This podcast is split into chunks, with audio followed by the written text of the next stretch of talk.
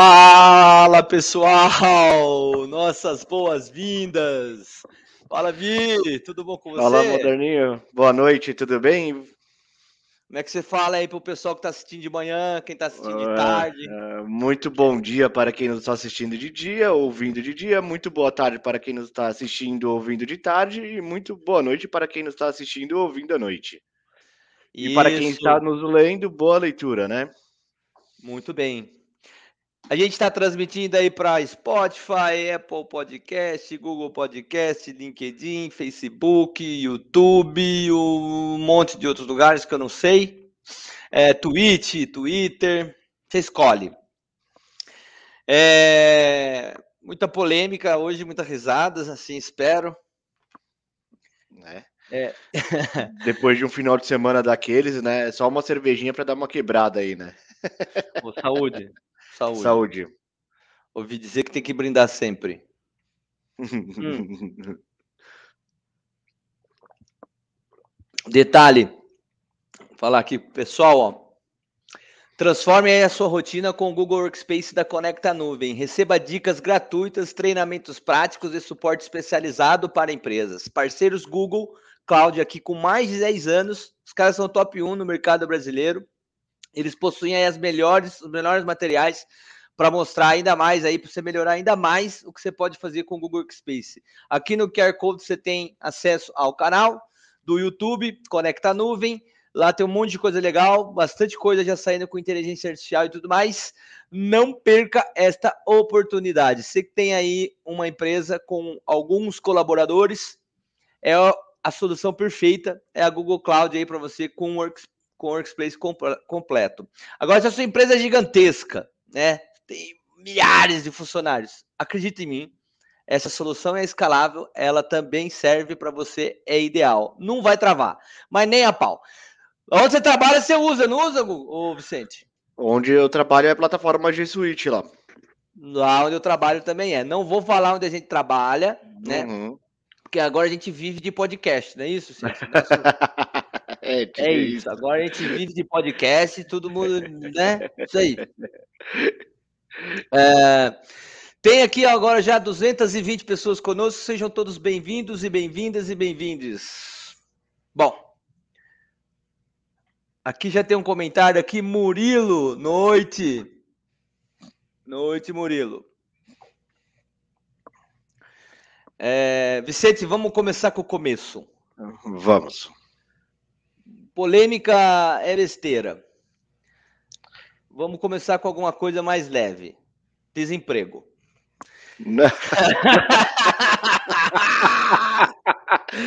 Já começou com um assunto bem levinho, vai, vamos. Super leve. Uh, criadores do chat GPT divulgam 34 profissões que estão em risco por conta da inteligência artificial. Bom, já virou clichê o pessoal falar nisso, né?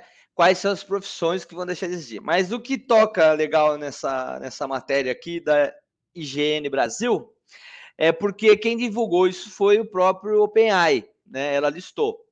Aliás, o, o trabalho muito bem elaborado, é, tem o documento PDF em anexo com os gráficos e tudo mais daquilo que foi constatado através dos algoritmos, tá? Então, a informação aqui é interessante. Vamos começar.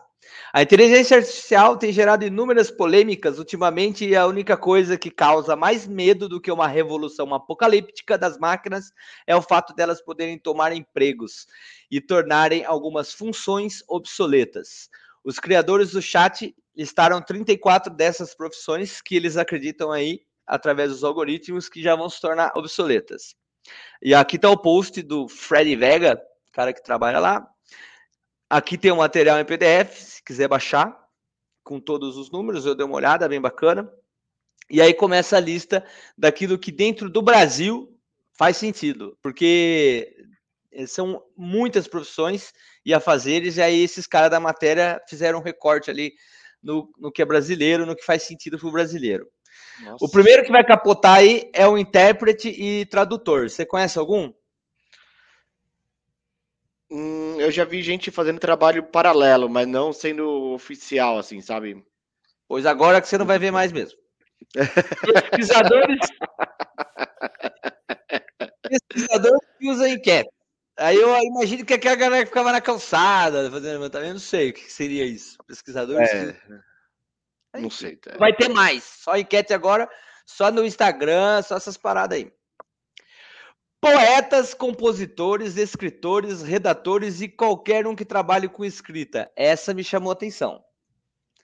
Porque, cara, a gente sempre pensou que o ser humano cria, né?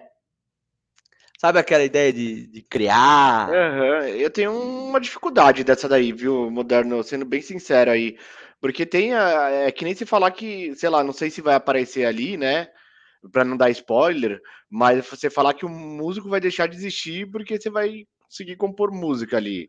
É a mesma então, coisa, né? Mas aí que tá. Você não vai precisar é. mais para compor uma canção depender de um momento artístico, de alguém que esteja alucinado, num momento ah, não apaixonado. Sei, não sei, é, eu tenho minhas dúvidas. Eu não vou, eu tenho minhas dúvidas. Tá bom. Questão até de... Uma coisa é o fato da matéria que plotou aqui, outra coisa é a opinião. É, é isso. Mas me chama muita atenção, porque a gente pensa, pô, mas o ser humano, a máquina não é capaz de criar, ela, ela aprende e ela replica, né? Ela entende e replica. Mas se você parar para pensar, eh, são muito poucos os seres humanos que criam alguma coisa mesmo, né? Geralmente é uma continuação, um aprendizado contínuo, replicando, replicando. Enfim, não sei.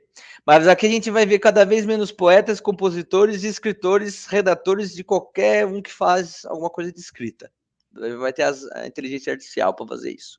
Ó, subindo aí, 295 pessoas Murilo mandou mais uma aqui. Pô, cria e vende inspiração. Vende inspiração, é isso? É. Existem canções que não dá para não ser composta.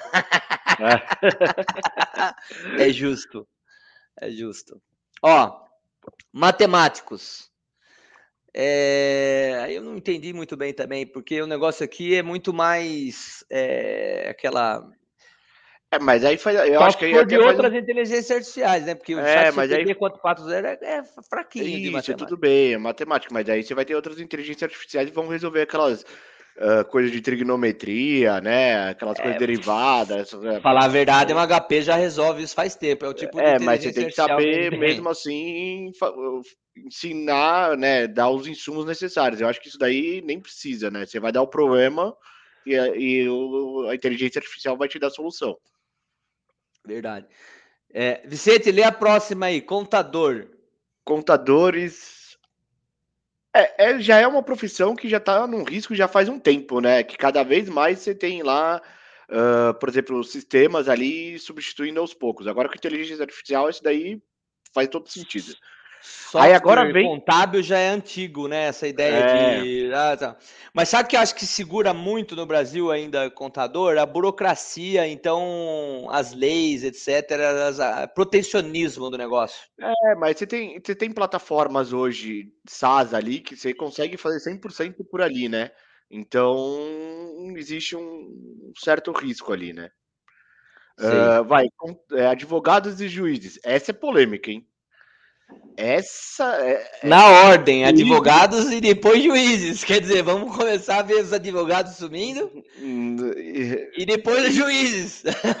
Você sabe que uma vez eu discuti isso com um amigo nosso, não sei se você lembra dele, o Geninho.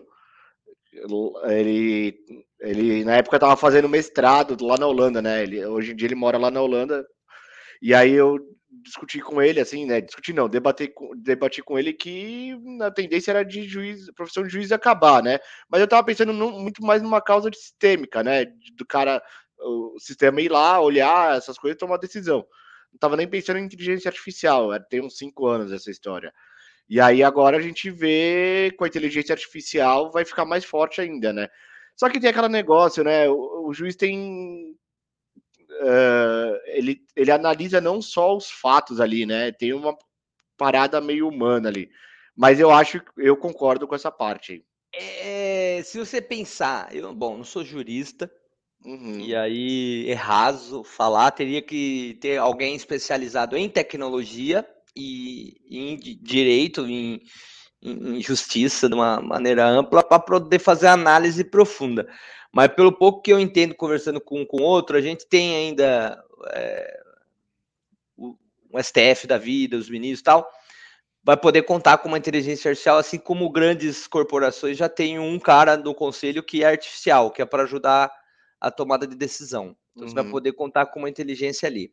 Conforme aquilo vai descendo dos níveis até os níveis mais operacionais, então é, distribuído aí nas cidades tal, usa tecnologia cada vez mais forte para tomar decisão. Até porque hoje já é assim o trabalho do cara. Ele não lê tudo aquele calhamaço do processo, é meio padrão sabe? É, ele vai, ele vai numa leitura meio dinâmica ali, indo nos é, pontos chaves e... ali, porque ele sabe que tem muita liturgia ali, né? Muita, muita coisa que é rebuscada, que vai usando aqueles Nossa, termos lá. Li... Liturgia! Uau! é... Tá bom. Eu concordo contigo. Concordo. Ó, para quem tá chegando agora, ó, conecta a nuvem ali no QR Code. Você que está ouvindo a gente e não está vendo, então você não está vendo o QR Code, depois você entra lá no YouTube, barra Conecta Nuvem. Ó, muito material bacana para você. Aí você vai se interessar, tenho certeza. Botar na sua empresa aí, botar no seu negócio, fazer as coisas funcionarem. Ô, Vicente, continuando aqui. Para a gente não ficar só preso nessa do, do direito, porque é amplo. Essa aqui começou a pegar forte, uhum. né? Essa do, de juiz aqui. Professores. Ou seja, a capacidade das pessoas aprenderem aí sem precisar de professor. Cara, eu vou falar para você que eu conheço muita gente autodidata, sabe? Eu, por exemplo, sou um deles. Mas eu confesso que tem muitas pessoas que elas têm dificuldade, cara, de aprender sozinha. Ela precisa que alguém mostre para ela e repita e faça ela fazer e tal, para pegar o jeito. Até para ter disciplina de estar no lugar muitas vezes. É, Por isso que parte... às vezes não funciona muito bem para alguns, né? Tipo, o cara não consegue estudar a hora que ele quiser, no tempo que ele quiser, e acaba não fazendo nada, merda nenhuma. Mas eu acho o seguinte, eu vou falar por mim, tá bom? É assim, é, eu sou autodidata, você sabe disso, eu gosto de estudar minhas coisas sozinho, tal, sei que, né? Mas eu gosto da, da sensação da sala de aula. Sabe aquela coisa de você estar tá lá com, com um grupo de debate, olhando, tal, não sei o que. Eu gosto daquela parte sabe? Isso eu acho bacana. Você está ali discutindo um caso, conversando sobre aquele, aquele modelo de negócio, cada um colocando uma visão. Eu gosto daquela sensação da sala de aula, mas eu, eu confesso que professores eu tenho um pouco também de dificuldade de ver onde que ele morreria ali. Mas, né? Então, mas diz aqui que aqui no Brasil que, que paga mal pra cacete os caras. Uhum. Agora teve a nova reforma do ensino médio, a gente nem entrou nessa polêmica aqui no Audiobar, né? A gente não trouxe nem para esse, esse episódio, eu acho. É, eu confesso também que eu não acompanhei essa nova. Eu, eu, eu andei acompanhando um pouco. O pessoal tava descendo porrete, porque era uma coisa necessária de ser feita, aquela reforma lá, o novo ensino médio. Só que não prepararam os professores para tal. Então tem professor que é de uma matéria X e tá dando aula de um, de um outro troço lá, nada a ver com nada, que ele não entende. E tem muita coisa, uma outra reclamação que dentro dessa grade, agora esqueci o termo que se usa, então não vou nem aprofundar, mas tem muita coisa supérflua que parece que não faz sentido nenhum. Olha lá, Júnior Torres veio, veio aqui, ó. Fala, irmãozinhos. Aqui é Fala, Junicar, é isso? É, vamos fazer é, propaganda da Junicar, é isso? É, vamos, vamos fazer, faz propaganda. O melhor centro automotivo de São Paulo, né? Sim, você que mora aqui na região do Ipiranga, Zona Sul de São Paulo, tá precisando de manutenção, pneu, é, troca de óleo. O, o Júnior faz tudo ali, até funilaria. Se você falar para ele, ó, meu carro arrebentou na corrente, ele manda consertar. Você tá entendendo? Eu sei por experiência própria. Aí é o seguinte, Junicar, aí você pega no Instagram, já teve, ó, teve coisa aqui no canal também que a gente já entrevistou o Juninho, ele contou as histórias da vida dele aí dos carros, né? Sonoplastia, quando o cara chegava no mecânico, fazendo a sonoplastia é a melhor, né? E aí, Bom, hoje em dia, eu... o computador lá e já sabe o que tem. Mas antigamente o cara é. tinha que chegar lá, né, Vicente? Meu é. carro tá fazendo. É assim? Mas ó, não posso falar nada não, viu? Porque eu já liguei muitas vezes para ele e falei, ó, meu carro tá, tá fazendo isso, isso, isso, isso, isso. Não era sonoplastia, né? Ou vulgo onomatopeia, né? Tá, já que a gente usou Sim. liturgia, Onomatopeia. E aí eu tá dava. Piada hoje. O que, que você tá bebendo aí mesmo, Vicente? Eu tô tomando uma IPA. Ah, é isso. Cara, eu concordo com você, mas ó, não vamos fazer mais propaganda pro Juninho. Não vamos. Engenheiros. Ah, nunca serviram para nada mesmo, né? Então tanto ter não. Não, não. Agora, agora, agora, não, não. Se você usou para engenheiro, esses dois, esses três próximos, aliás, os quatro, você pode falar que é a mesma coisa. Pode falar. Olha, eu é. conheço engenheiro que mudou para fora, não tá mais no Brasil, então não é. sei. É, final, profissionais de, de finança, finança, profissional de finança só serve para vender curso enganoso no YouTube aqui no Instagram para fazer você que está assistindo a gente não ficar rico, mas gastar dinheiro com o curso dele. É isso. Uhum. Resumindo, é isso. É, exatamente.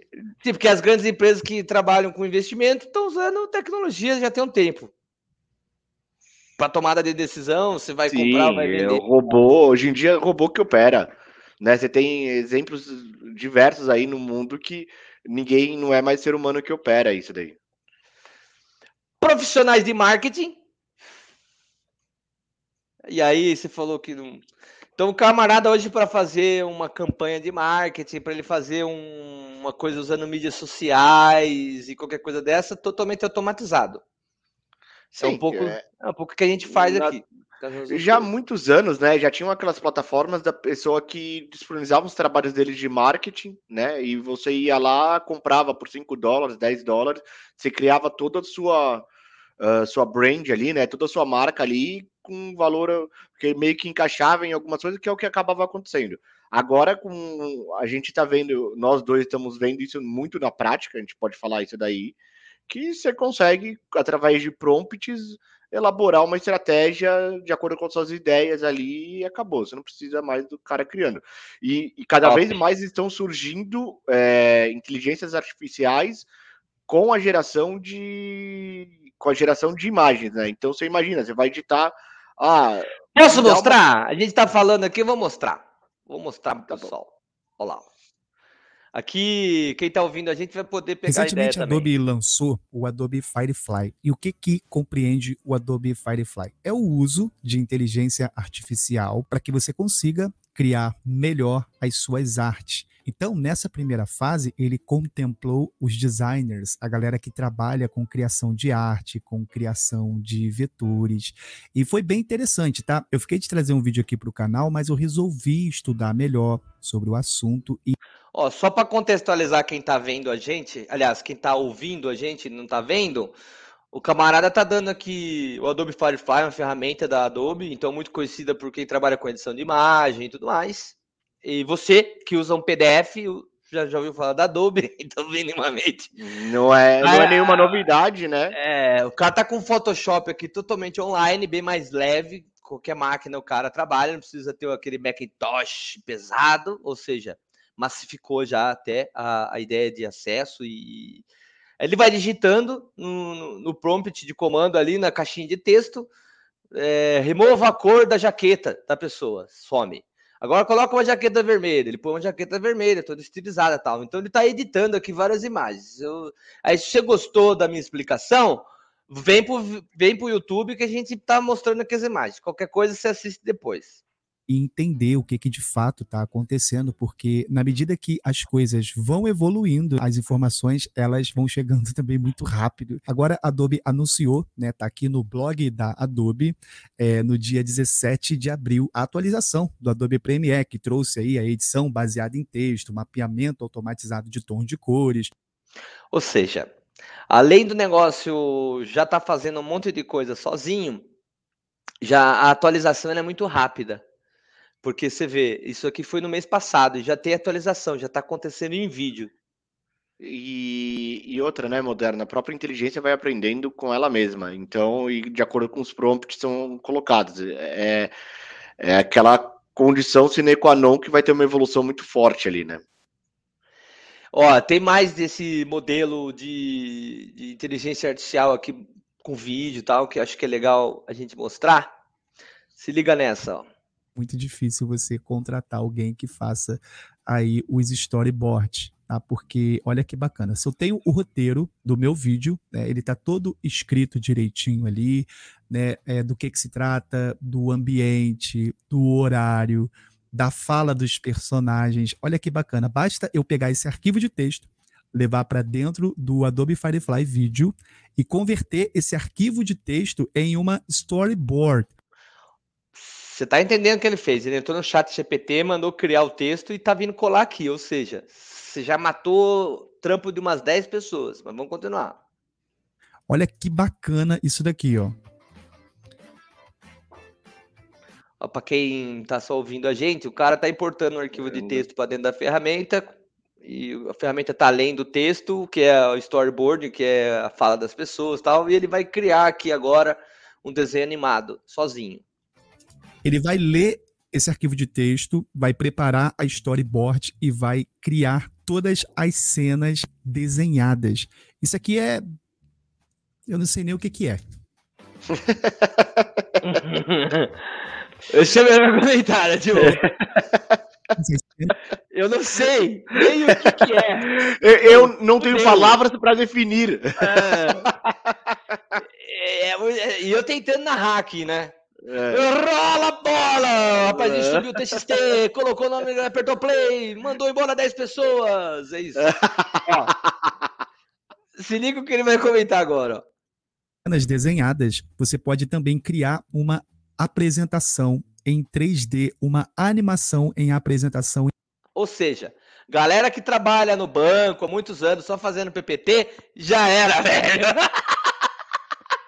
Agora dá para criar animação. Só escrever o que. Não precisa nem escrever o que precisa. Você vai no chat GPT, fala o que você está precisando, ele cospe o texto, você copia, joga nessa ferramenta, ele cria animação 3D, já põe som, já faz o negócio rodar. É incrível. É incrível, Vicente. É, eu vi umas, uns outros exemplos que eu não trouxe aqui nesse momento, mas, cara, é, a, imagem, a imagem de vídeo tem uma, um mar, por exemplo. Aí ele escreveu para o prompt: traga o som para mim, para eu colocar aqui nessa, junto com essa animação aí, que era o mar e tal. Aí veio o som de gaivota, veio o som de, de, de, de praia e tal. Para quem mexe com esse tipo de coisa, mano, demorava muito pro cara ficar buscando em biblioteca o som e tal, saca? Tipo, já vem tudo pronto. É, é, assim, né? É, o tal do Big Data ali de vir as coisas já catalogadas muito mais facilmente, né? Sim. Agora, ó, voltando aqui onde a gente parou. Depois do marketing, que vocês já viram que a parte da publicidade, a parte de, de, de, de, storyboard, tudo já era. A gente tem aqui profissionais que trabalham com seguro. Eu confesso que não entendi o que, que significa. Mas isso daí já vem acontecendo há muito tempo, né? Você já tem plataformas que você faz o seguro, né? Você Você que trabalha de corretor? É isso? É, corretor, que eu entendi aí, corretor. Então, eu não fiquei muito aberto. Cara, eu falo para você que depois de trabalhar um tempo nesse segmento, eu percebi que muitos seres humanos ainda querem falar com um corretor, tá? É, não, tudo bem, eles querem falar. problema, com... o cara quer telefonar e falar com alguém. É, mas você entenda que ele passa a ser um, um, como se fosse um atendente da pessoa, né? Um gerente exclusivo ali do cara, entendeu? É, mas sempre foi é, isso. Bom, entendi. É... A parte operacional o cara não tem mais alguns anos, mas é, mas é nessa pegada. E web designs, que para mim tá junto de profissional de marketing ali, acho que faz parte. Ou seja, hoje essas ferramentas criam um site muito fácil. Você Sim. entra lá e pede para criar e fala que é desse jeito, daquele outro, ele cospe. Agora, uma ressalva que tem aqui na matéria: essas são apenas algumas das profissões mais afetadas. Tem mais profissões afetadas. É, você pode conferir todas lá no tweet, logo acima. De modo geral, os avanços com IA podem afetar profissões de escritório e áreas relacionadas ao ensino. Além disso, o estudo completo é, está disponível no link que eu fiz lá do download e vi, é bem bacana o estudo. Recentemente, a greve dos roteiristas em Hollywood trouxe à tona algumas das condições aos estúdios e à inteligência artificial. É um dos problemas que eles citam. Então, já está tendo problema em Hollywood com relação a isso. É, muitos escritores e redatores temem que computadores possam tomar seus lugares no futuro próximo. Tá? Novas. Faz aqui uma ressalta, apesar da preocupação, existem muitas profissões que estão a salvo, geralmente as que envolvem pensamento crítico, abstrato e ciências básicas. Além disso, os campos afetados já trabalham para mitigar os danos, ou seja, estão é, tentando criar vários tipos de lei, regulamentação, tudo para frear um pouco essa, esse futuro que pode, pode ser que exista, pode ser que não. Tá bom? Bom, mas a mais é, eu acho que o que eu acho que fica de, de recado aí que a gente vem falando há muita muito tipo algumas semanas aí, né, um bom tempo é se envolva nisso, teste, baixe lá para quem tem iOS. Na semana passada ou retrasada ele lançou o OpenAI lá, lançou um aplicativo. Eu comecei a usar, tá bem legal, tá muito mais fácil do que usar pelo Safari. Eu acho que o Moderno é prova aí, que teve uma vez que a gente estava usando junto ali, no iOS ele estava dando uma, umas engasgadas ali, e realmente no aplicativo tá sensacional, então... E não só esse, né? Comece a ler sobre essas ferramentas. Muitas ferramentas ainda não têm versão para português, mas é questão de pouquíssimo tempo. Isso tá em versão em português e aí você, um mundo ele vira tipo gigante. Cara, é só chateia porque lançaram por enquanto só no iPhone, não lançaram no Android, mas está é. previsto para lançar esse mês agora. Uhum. A gente ainda usa pelo navegador, né? Mas, uhum. cara, é incrível. É, e a versão 4.0 Plus muito mais interessante as respostas do que a tradicional gratuita aí. É, mas não vou fazer propaganda para esses caras, não. Vou. que a inteligência artificial chega nesse ponto aqui, ó. Essa aqui é o robô da Tesla. Você que está ouvindo a gente e não está assistindo, você não vai, ver. Vamos tentar narrar, Vicente. Você vai narrando o que está acontecendo aqui. Ah, é, eu não sou Galvão Bueno, vai. não, hein? Nem começa. Mano, você vai narrar sozinho. Vou deixar só você aqui, ó. Pronto. Cadê? Peraí, como é que eu faço? Pô, tá difícil aí operacionalizar o ah, negócio? Ah, tá aí? difícil. Tô tentando deixar só você, só tá aparecendo eu. Peraí. Vamos trocar. Vai ficar sozinho, vai. Você vai narrar o que tá acontecendo aqui. Bom, vamos lá. Tem um robô da Tesla ali andando dentro de um escritório, né? Ele acaba encontrando com outros robôs ali do mesmo modelo, parece. E eles aparentemente ali estão indo fazer a manutenção de um outro robô, né?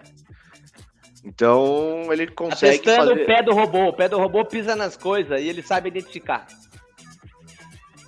Ah, continua. Isso, e aí agora ele tá, ele tá mapeando ali a parte externa do escritório, né? E fazendo, conseguindo gerar um mapa ali de como que é a parte externa ali. E agora tem a parte do robô aprendendo a separar as coisas ali, né?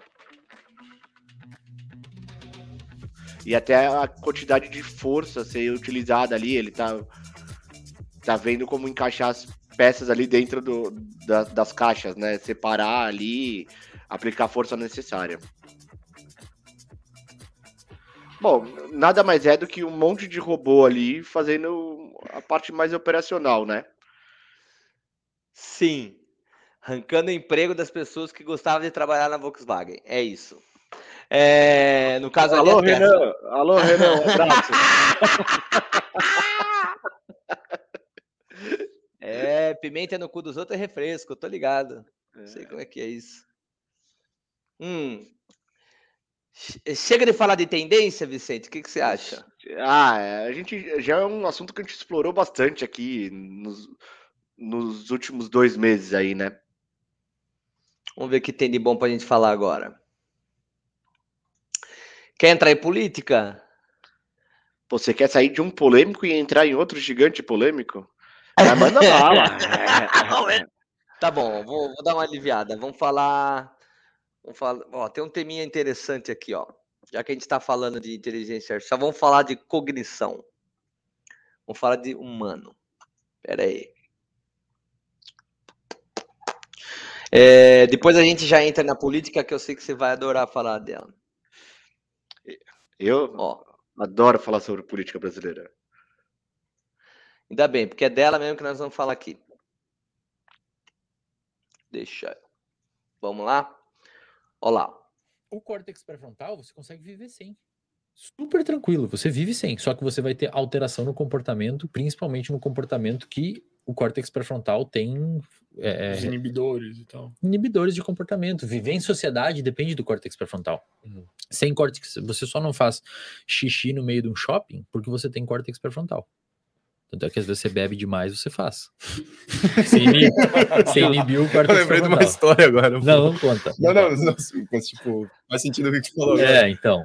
Pensando no fermento. O que que acontece?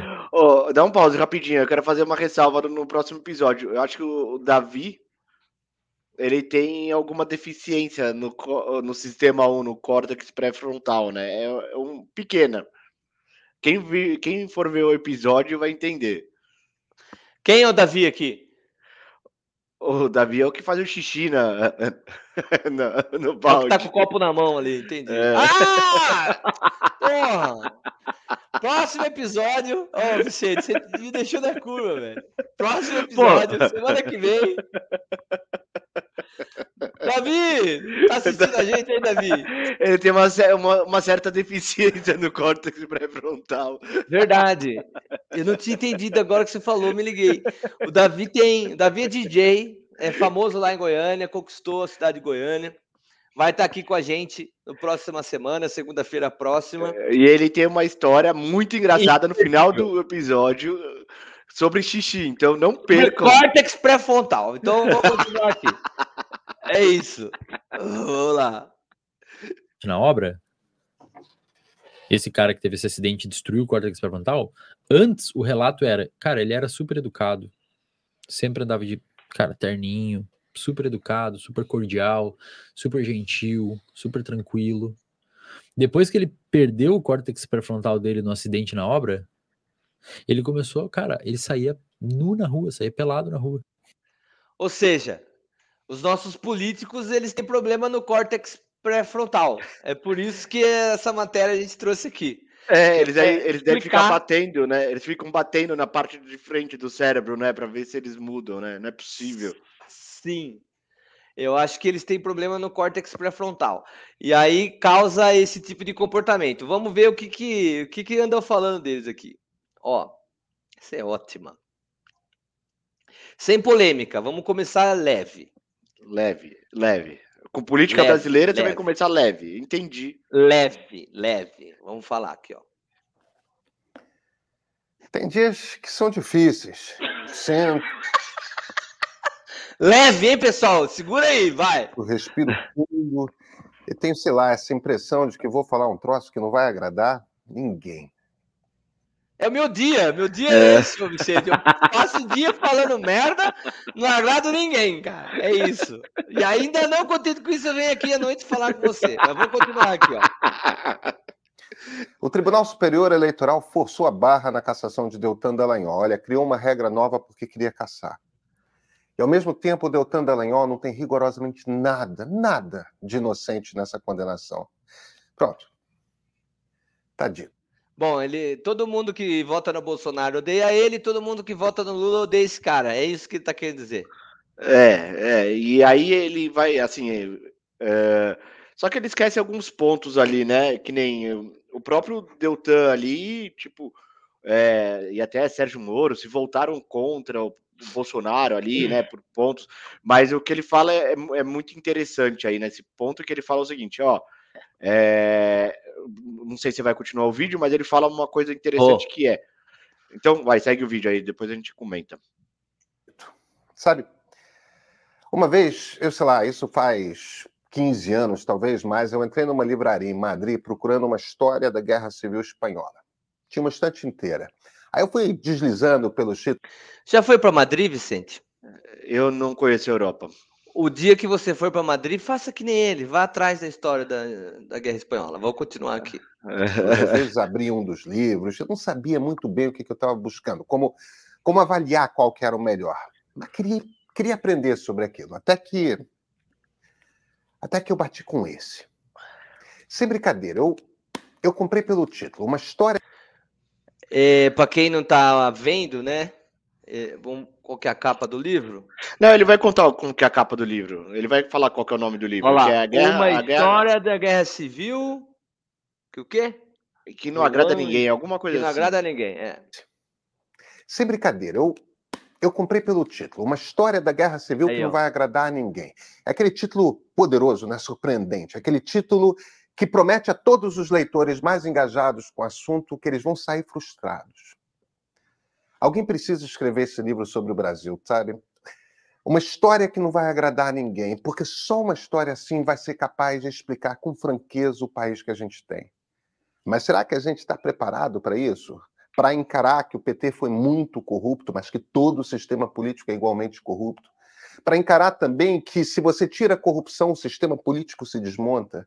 E que esse sistema político corrupto é responsável pelo período de governos que mais foi capaz de realizar para toda a sociedade brasileira? Será que somos coletivamente capazes de ver que a Lava Jato não tem nada a ver com justiça, que burlou tantas regras quanto pôde e ali pelo meio se fascistizou, que ainda assim levantou em sua maioria crimes que de fato existiram? Dá para encarar que os homens que fizeram a Lava Jato se aliaram a Jair Bolsonaro e que Bolsonaro foi o presidente mais perigoso e, simultaneamente, o mais incompetente, possivelmente o mais corruptível, corruptível de toda a história da República. Mas olha, deixa eu bater um pouco mais nessa outra tecla aqui, tá? O que a nova República realizou pela sociedade brasileira entre, sei lá, 1990 e 2010 é mais e melhor do que jamais outro período de 20 anos fez em toda a nossa história. Isso, desde 1500.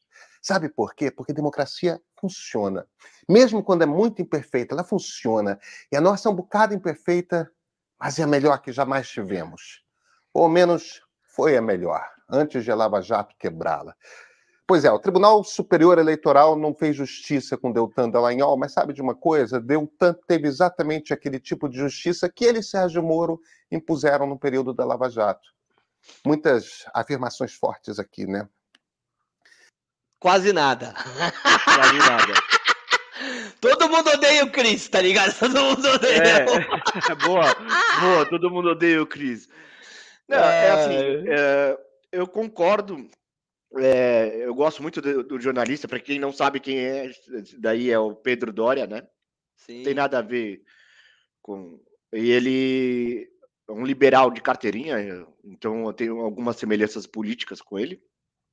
Só que eu não concordo muito com essa tese aí que ele tem de que a La- a Lava Jato se fascistizou tal, mas isso daí é um assunto que quase não é polêmico, né? Então, Tem assim tem corpo jurídico de ambos os lados dando as suas versões e, e aí se acaba indo para uma parte enviesada aí ou não, né? Mas se acaba indo para um pensamento seu. Mas eu acho que as pessoas têm que se atentar num, num dado que ele deu ali que é muito interessante, que é a democracia em 20 anos entregou muito mais coisa, né? Que é que ele chama de nova república ali do Sim. que qualquer outro período da história do Brasil. Isso daí você é comprovado com dados, quem quiser ir atrás com dados econômicos. É, É um, é um fato, não é uma é um opinião. fato, é, é não é uma tá opinião. É, é assim, as pessoas têm que, quando a gente tem lá um Jair Bolsonaro de um lado ali, que né, que poderia quebrar, né? Existia uma suspeita. Vamos, vamos ser apaziguador aqui, né? Uma suspeita que ele poderia atentar contra a democracia e realmente você tinha que encontrar um cara como esse, um fato notório. Lógico que muita gente vai falar assim, ah, mas o, o próprio presidente Lula atual não é dos mais ãh, democráticos, né? Ele tem um projeto de poder tal. Concordo. E aí, só que se você for olhar, né, que nem tem um amigo meu que gosta de brincar que a, a alternância de poder é a melhor saída. Por que a alternância de poder? Porque é, é é a bendita da democracia, né? Então, só essa possibilidade de você ter, se for a cada quatro anos, se for a cada oito anos, você ter essa troca de, de mandato, ela é benéfica, né? Porque tem que, às vezes, você pode ter uma visão mais de direita, você pode ter uma visão mais de esquerda, mas se você tivesse alternância de poder, você vai vendo que as coisas vão fluindo, né? Países, por exemplo, democráticos, a gente viu vê há muitos anos essa alternância de poder gerando resultados. E aqui no Brasil a gente tem essa alternância de poder há pouquíssimo tempo. A gente está falando ali de é, diretas já de 89, não é isso?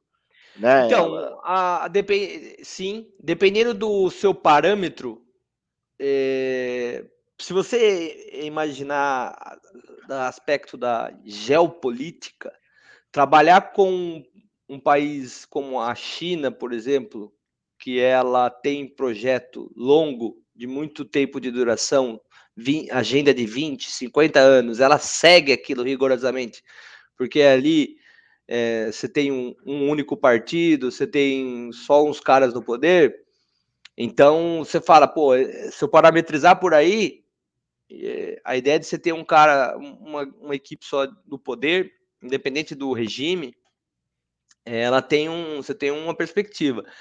Mas quando você olha do bem-estar social das pessoas, né, do poder aquisitivo interno, não só economicamente falando para fora, né? Porque o governo tem muito dólar, tem muito poder lá na China, mas a população não desfruta, né? Disso daí. Você tem países é um mais equilibrados, amigos, né? é, você tem países mais equilibrados, né? Sei lá, é, na Europa, por exemplo, tal, onde o cara não tem muito poder dentro do. O país não é muito rico, é rico, mas não é tão rico assim quanto a China, só que a população, a classe social é, é quase a mesma, né, para todo mundo. É, uhum. Você tem muito, muito pouca diferença. E aí o cara vive bem para caramba, é, com as profissões mais simples, ou até mesmo sem profissão nenhuma. Então é difícil. Quando a gente. Qual é o parâmetro que nós estamos conversando, né? Sabe, Vicente, para a gente falar a mesma língua. Eu concordo com você, com o que você afirmou, mas eu quis trazer à tona essa ideia do parâmetro. Né? Qual é a visão que a gente tem que ter? Porque a alternância de poder ela é muito benéfica no Brasil para a gente nesse momento que a gente está vivendo nos últimos. É, desde que começou aí a nova república, conforme o Pedro Doria está comentando. Ao meu ver, toda vez que a gente reelegeu alguém, a gente cagou feio. Não tem um caso de sucesso aqui de reeleição. E aí o próprio sistema se, se equilibra, sabe, Vicente? Ele, o próprio sistema, quando você troca de poder, ele acaba é, se, se equilibrando sozinho, já que a gente tem muito fragilizado aí as coisas, é, é bem, bem complexo. Né? É, assim, uh, sei que a gente vai fazer a propaganda da, da Brilhante Conecta Nuvem, mas a gente vai ver o sistema democrático brasileiro sendo muito benéfico num próximo corte aí, que é quando a gente for entrar na parte do arcabouço fiscal. Não vou, não vou dar spoiler, mas a gente vai entrar, você vai ver que, como que foi benéfico essa parte aí. Eu queria saber se você já pensou, Vicente, como que as ferramentas empresariais aí do Google poderiam tornar o dia a dia aí da sua empresa mais produtivo. Já pensou sobre isso? Já pensei, você tem que melhorar bem, né? Como, que, como você trabalha, a tua produtividade ali, né? E quem está explicando isso para a gente é o pessoal da Conecta Nuvem. Aí nesse QR Code, vocês podem acessar depois ao canal do YouTube deles vocês vão ver um monte de vídeo de treinamento ensinando aí a mexer nas diversas ferramentas que compõem o Google Workspace e como você pode tirar proveito ainda mais de todo esse potencial. Tá? Empresas de diversos tamanhos, você pode estar tá contratando o serviço deles para poder levar aí para os seus colaboradores e aumentar ainda mais o poder que você tem nas mãos. É... Continue, Vicente. Me diga, o que, que você acha desse caso do, do Deltan lá? Que ele está sofrendo uma certa é, assim, perseguição tem, política, é evidente. É, evidentemente, não é, evidente, é isso daí. Mas ele que... foi. Usaram, usaram instrumentos para caçar e tudo mais, similares aos que ele, o Sérgio Moro e toda a companhia usaram uns anos antes aí para a gente tem alguns pontos, né? Porque o próprio relator ali da, o próprio relator ali da desse processo ali, é, existem ligações com as empreiteiras lá, dos casos da Lava Jato. Então tem, você vê que nunca é uma coisa muito limpa, né? a gente pode entrar nesse mérito. Uh, e, mas só que eu vou criticar o Deltan com a postura, né? E uma boa parte da galera que está defendendo o Deltan em relação a isso, que achei extremamente populista. Ah, não, porque o TSE jogou fora o voto de 365 mil paranaenses. Cara, isso daí não é justificativa. Isso daí é populismo puro. populismo puro. Porque, ah, só porque você teve 365 mil votos, você pode fazer o que você quiser? Não, amigão. Você pode pegar e explicar juridicamente que, né, que nem é, existe a situação do cara não ter sido nem condenado ali Ah, ainda. cara, eu concordo com você. Só que da situação que o cara tá, ele jogou com as cartas que ele tem. E aí não tô querendo defender, mas tô dizendo que ele jogou pro povo. Ele jogou para quem votou nele, que acredita nas ideias dele lá e, e é mu- muitos conquistados através desse processo da Lava Jato, da, da corrupção e tal. Que de fato, sinceramente, ela não, não, não é essa questão de justiça que muitos imaginam, né? Que a pessoa não tem noção de como que a coisa funcionou por trás ali, com- dos bastidores, né? E como é que isso se desenrola ainda hoje. Porque se você for ver na Lava Jato, os mesmos caras que estavam é, envolvidos na Lava Jato ainda estão no poder. Eles não deixaram de sair. Quantos deputados estão lá? As bancadas eram a mesma. É, continua, até o homem da o dinheiro na cueca tá eleito de novo a deputado. Então, Envolveu todos os O- partidos. é, Envolveu o todos os sistema- partidos. o sistema é sujo e aí você vê que os caras continuam lá dentro. Não adianta. Sim. Não Às vezes existe nada. uma ideia ofuscada de que é só o partido do outro que estava envolvido. Não é.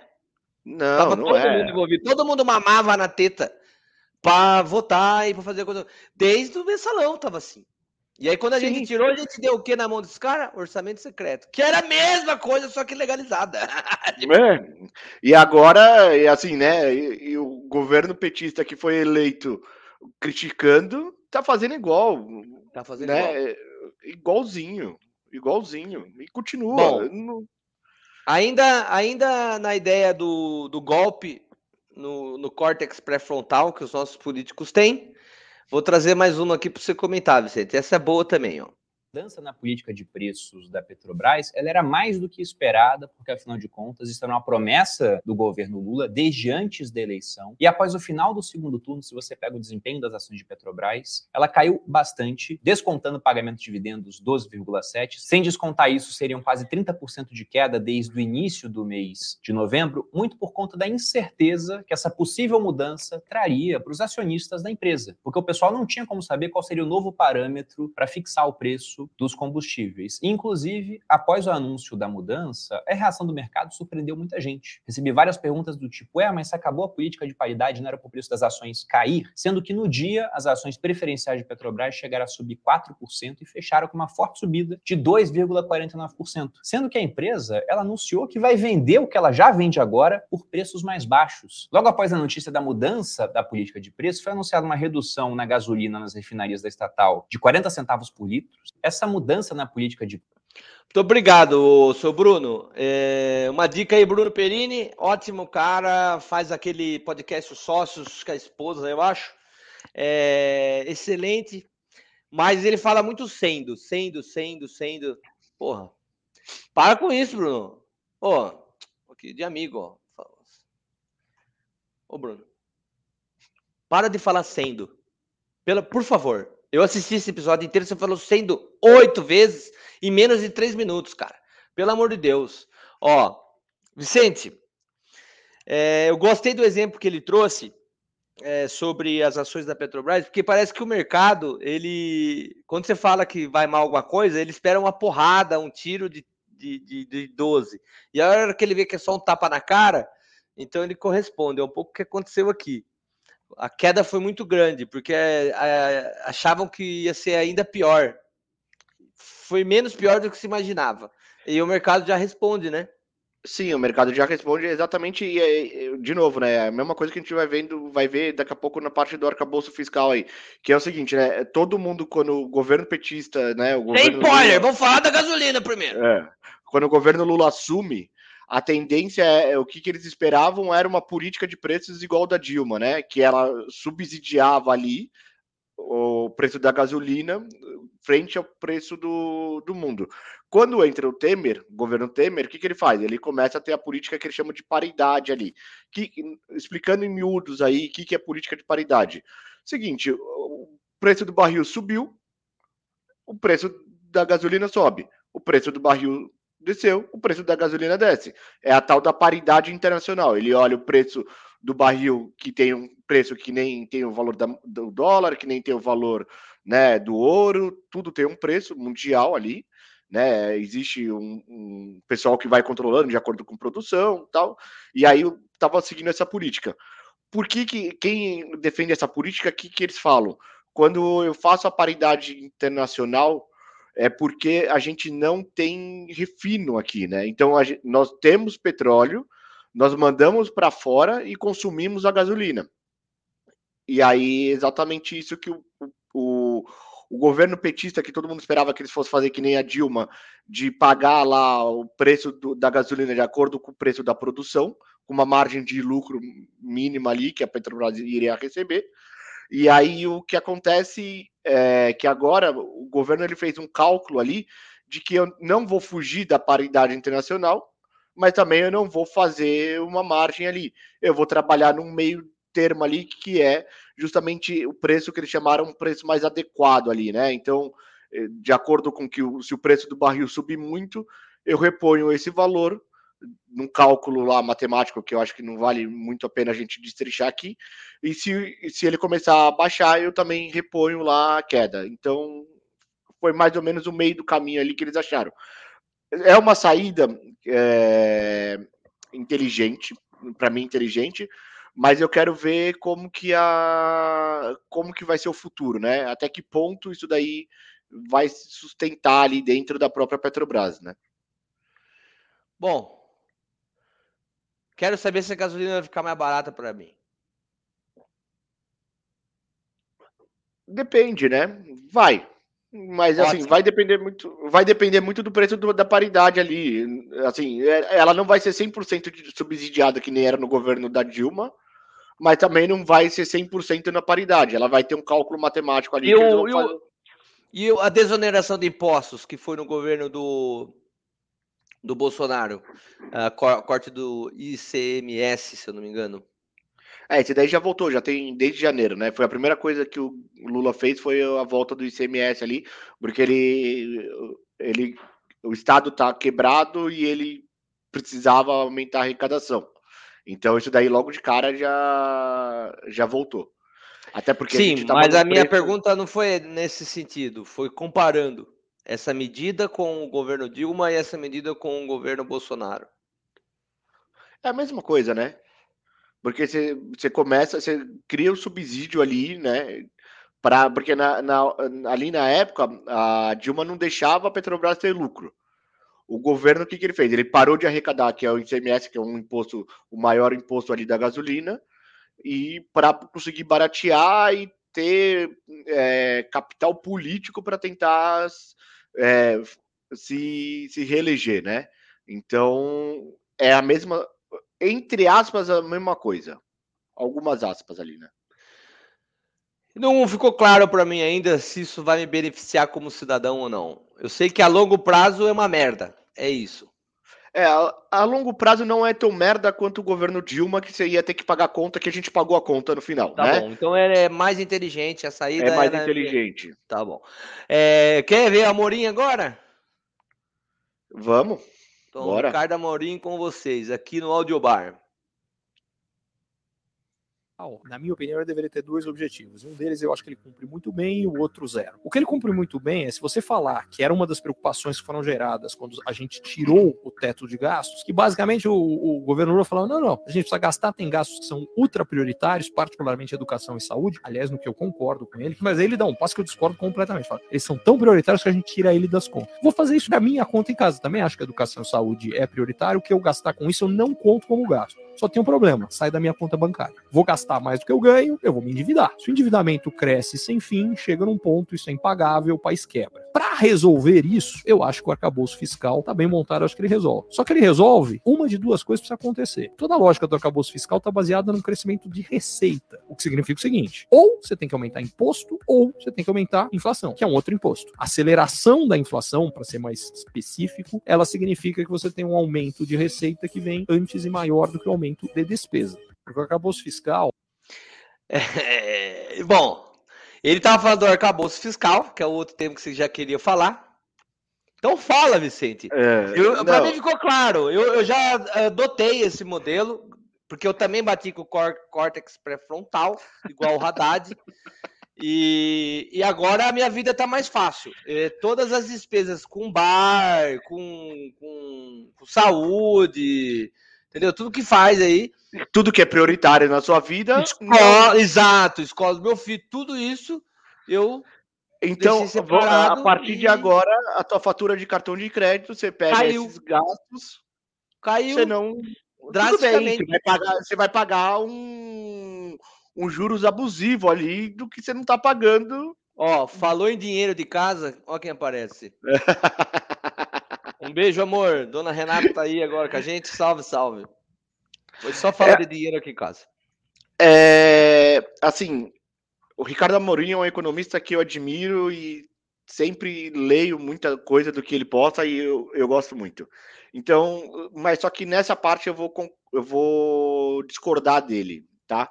Quando ele Tá. usa ali a parte do impostos ali, ele esqueceu de desenhar um cenário que é se o país começa a crescer, eu não preciso aumentar ah, os impostos para aumentar a minha receita, né? Então eu posso manter a minha carga tributária. Concordo. O, o que você está dizendo é o seguinte: ele afirmou que é só através dos impostos aumento. ou da inflação que tem uma certa. Mas existe um outro terceiro que ele não comentou, que é o crescimento do país, é o PIB, né? Se a gente conseguir fazer o PIB crescer, crescer o país. Só que eu vi outra pessoa, e aí já vou te deixar de novo a palavra, que você ainda não concluiu, eu sei que eu te interrompi, é, dizendo o seguinte: se eu não me engano, foi o, o Bruno Perini que estava falando. É, a gente tem um problema sério no Brasil para crescimento do PIB. Então, a probabilidade de haver um crescimento no PIB do Brasil é baixíssima, porque a gente tem muitos entraves, tem muito problema para desenroscar para a gente conseguir fazer crescer eh, o PIB brasileiro. A gente está muito, tá muito refém de agronegócio e não tem investimento nenhum em tecnologias que poderia ser tipo fabricação de chips e essas coisas todas. Tem um monte de questões aí que a gente está aberto. Tem, tem, tem outras, outras nações investindo em gado, por exemplo, e a gente está ficando com a carne aqui dentro. Você está sabendo dessa? Uhum. Então, está difícil de fazer o nosso PIB crescer. Tem um monte de situações. Mas pode falar, crescer o país vai ser difícil. É, é, é mais fácil ir na do Amorim. Ou vai ter imposto ou vai ter inflação, entendeu? É, e assim, para as pessoas que eu já vi, muita gente, até ah, aquela Natália Cury, né, que tem um livro. Maravilhosa, uh, maravilhosa. Isso, tal. O Carlão adora as dicas de financeiro dela, de investimento. É só renda fixa, tá ligado? Não, mas é que. Não, mas Felipe. aí você vê. É, mas aí. eh, E, é e aí uma vez eu vi um post dela falando que elogiando a- o aumento da inflação. Ó, gente, inflação não é bom. Inflação é um imposto que você paga disso daí.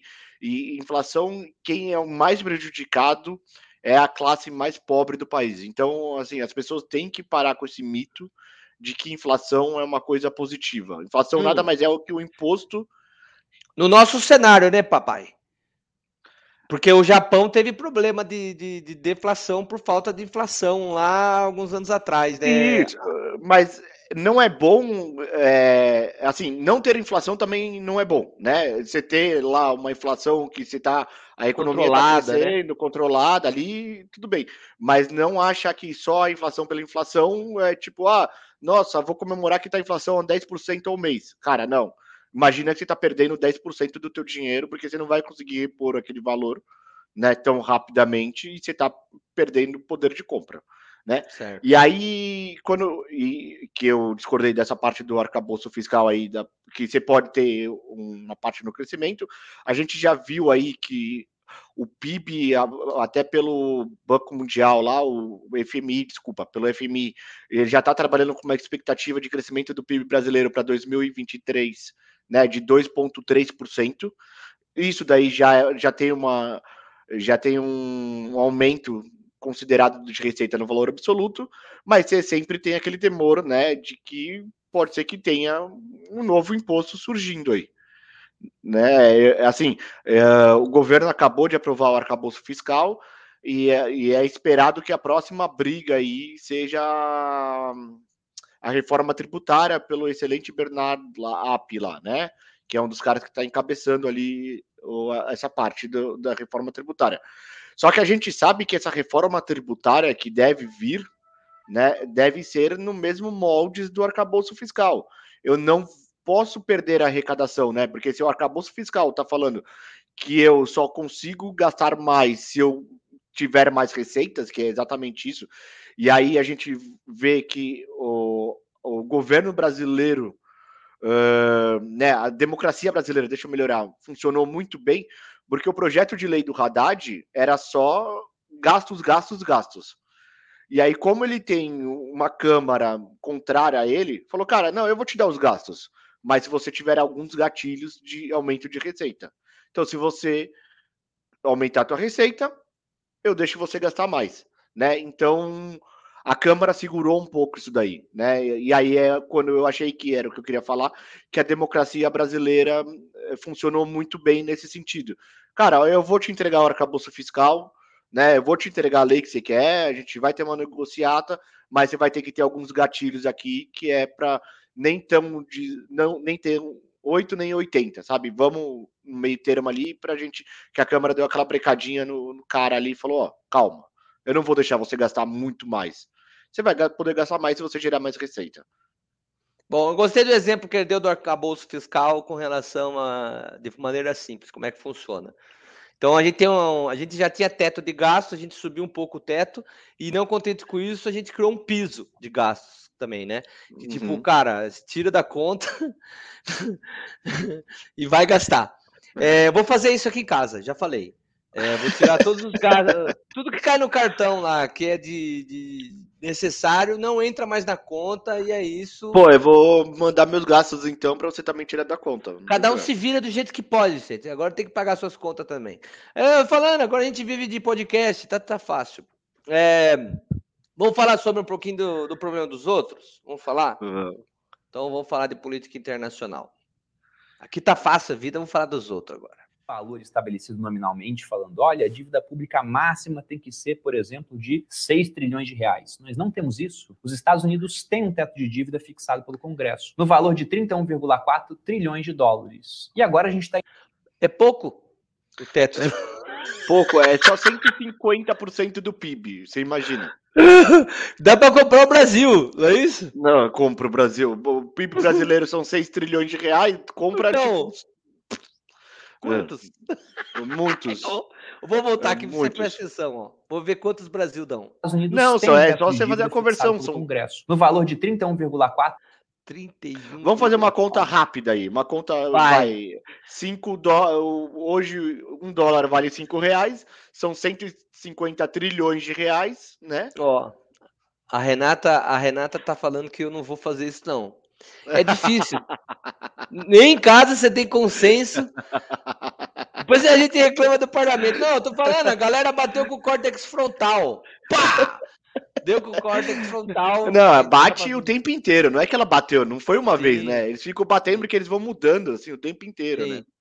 Mas vamos, vamos lá, Vicente. Eu já entendi sua conta. Dá para comprar é, uns 10 Brasis aqui. Vamos lá. É. trilhões de dólares. E agora a gente está em 31,800, ou seja, os Estados Unidos já passaram o teto da dívida. E aí nós temos uma discussão no Congresso para Ah, não. Não chegou nem no meio do ano. Já passou do teto da dívida. Pode, pode parar. Vou deixar ele falar. E- Vou deixar ele falar. Vamos, Vou deixa ele deixar ele falar. Vou deixar ele falar. se esse teto vai ser ampliado ou não. Isso é diferente do que existe aqui no Brasil. Nós não temos simplesmente uma definição de um teto de dívida pública em termos de valor nominal. E nem mesmo uma definição de qual o valor máximo em relação ao percentual do PIB. Talvez fosse interessante ter algo assim, até porque o mercado é muito menos tolerante com países emergentes em comparação a países desenvolvidos. E aí? Bom, Ele, eh, ele- ele- primeiro ele meteu o pau nos Estados Unidos, mas depois ele voltou a falar da gente. Né? É, Como é que o mercado se é, Só destrinchando um pouco a ideia aí disso daí, né? O, o que, que ele tá falando é o seguinte: existe um temor mundial aí de um possível calote americano, né? Porque os Estados Unidos, que nem a gente falou, ele a gente tem. viveu para ver um calote americano, é isso? É, e não é a primeira vez, tá? Às vezes as pessoas não sabem disso, não é a primeira vez que, que se acontecer, não, é, não será a primeira vez. Tiveram outras Quando foi duas a primeira vezes. vez? Teve na Guerra Civil Americana, que teve a De- primeira vez. De que ano? Que quando o norte. Ah, agora, desculpa, é, eu acho que é 1906, se eu não me engano. Vai, vai, vai falando aí que eu vou pegar a data. aqui. É, e aí é bom, e aí tem aí quando o norte ganha, né? E como quem tinha feito as- eles falaram que quem tinha feito a dívida foram sulistas, então eles não reconheciam a dívida. Ó, 1865. Faz um tempinho. faz um tempinho. E aí tem a outra parte do. é, tem a outra parte do Nixon ali, né? Que ele também dá um bypass ali na dívida americana, e essa eles falam que seria a terceira vez. Tá. Se acontecer. Mas. É, Eu não era nem gente não- nascido. É. Em ambas as vezes. Tô falando, a gente viveu pra ver isso aí. Ah, tudo bem, não foi a primeira vez, mas a cara, gente viveu para ver pandemia, cara, calote falando- americano. É, calote americano eh, pré Primeira Guerra Mundial, quer dizer, o mundo era outro, ele não era potência, e depois final de Guerra Fria, é isso? É, final, final de Guerra Fria. E- Então, quer dizer, eh, se não farem merda aqui, cara, eram momentos muito tensos do mercado. Depois que entrou com o liberalismo global e blá, blá, blá, cara, esses caras nadaram de braçada. Agora a gente tá vendo roer esse negócio aí. É, mas eu acho que é muito mais uh, por conta da pandemia ali, né? Que aí ele ficou gastando esse dinheiro à torta à direita, e aí agora a conta chegou. Não sei se as pessoas sabem, né?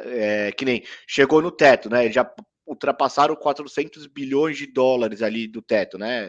Ele falou ali no vídeo que hoje a dívida pública americana já está em 31 trilhões e 800 bilhões de dólares. Ou seja, já extrapolou. E quando isso acontece, o governo americano ele tem uma conta de reserva de 500 bilhões de dólares, tá?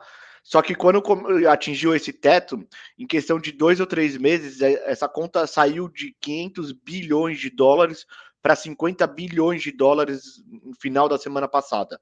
E, e aí isso está gerando um temor gigante é, de- do risco né, do calote americano aí. Apesar que todo mundo que você escuta, eles acham que não vai acontecer. Só que tem que algumas nuances ali, né? Por exemplo, você tem o próprio. A gente está perto da eleição agora, que vai acontecer no, no segundo semestre americano, e o Partido Republicano não vai entregar tão facilmente essa negociação ali de aumentar o teto da dívida ali. Então, tem um risco baixo, mas existe um risco baixo da gente ver um, um calote americano ali, e aí as consequências são, são piores do que uma pandemia, vamos chamar assim. É, eu acho que é uma pressão política, você não acha? Que tem muito a ver com ano de eleição, esse tipo de coisa? Lógico que é, mas é exatamente isso. O Partido Republicano lá, que é o, né, hoje quem tá lá no poder é, é o Biden, que é do Partido Democrata, né? Eles não vão entregar tão facilmente essa negociação ali para elevar a dívida pública americana ali. Então, cenas a ver nos próximos capítulos, fiquem ligados aí. E aí vai ser uma coisa que assim, né? Que é, é, estudando um pouco isso daí, existe um movimento que é natural, e aí o Brasil pode até se beneficiar. Qual que é o movimento natural? Quando começa a ter uma, uma crise mundial, o que, que as pessoas fazem? Elas tiram as posições delas em, em renda variável e vão para a renda fixa americana. Faz que nem eu, monta um arcabouço na sua casa, tira toda a dívida de escola dos filhos. Foda-se. Mas pode Não, continuar só, só a explicação, né? Ele sai, tipo, ele sai, sai de mercados emergentes, né? E vai para um mercado que, na teoria, é o mais seguro.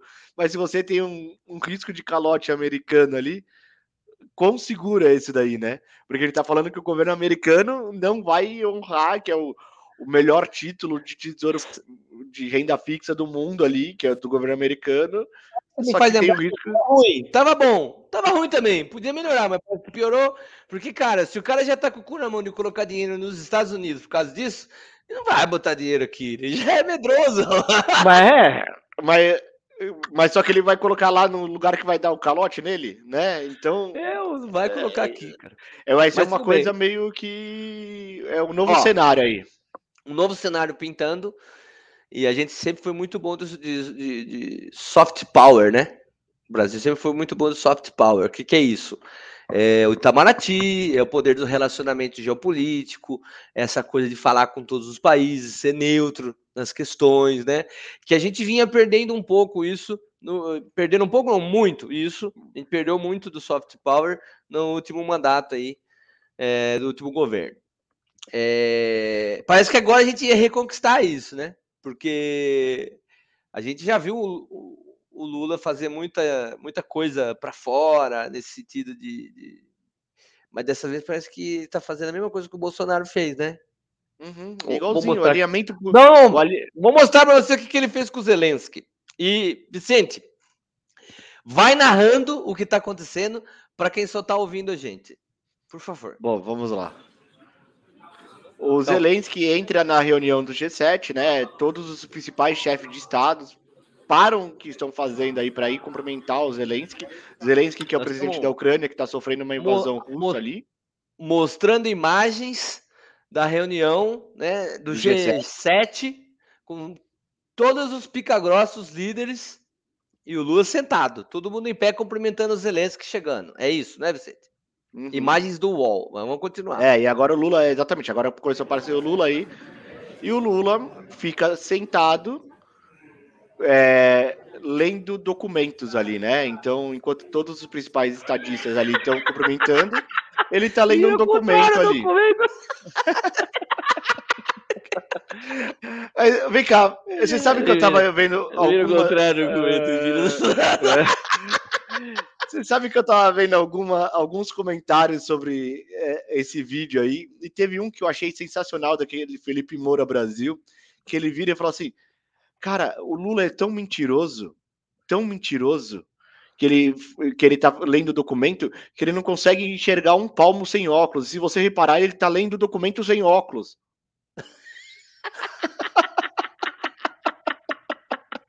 Não dá, né, cara? Olha que absurdo, cara. Como, como que, que pode? E, e, o pior, né? É um alinhamento político igual o Bolsonaro estava fazendo. E a gente criticou tanto, né?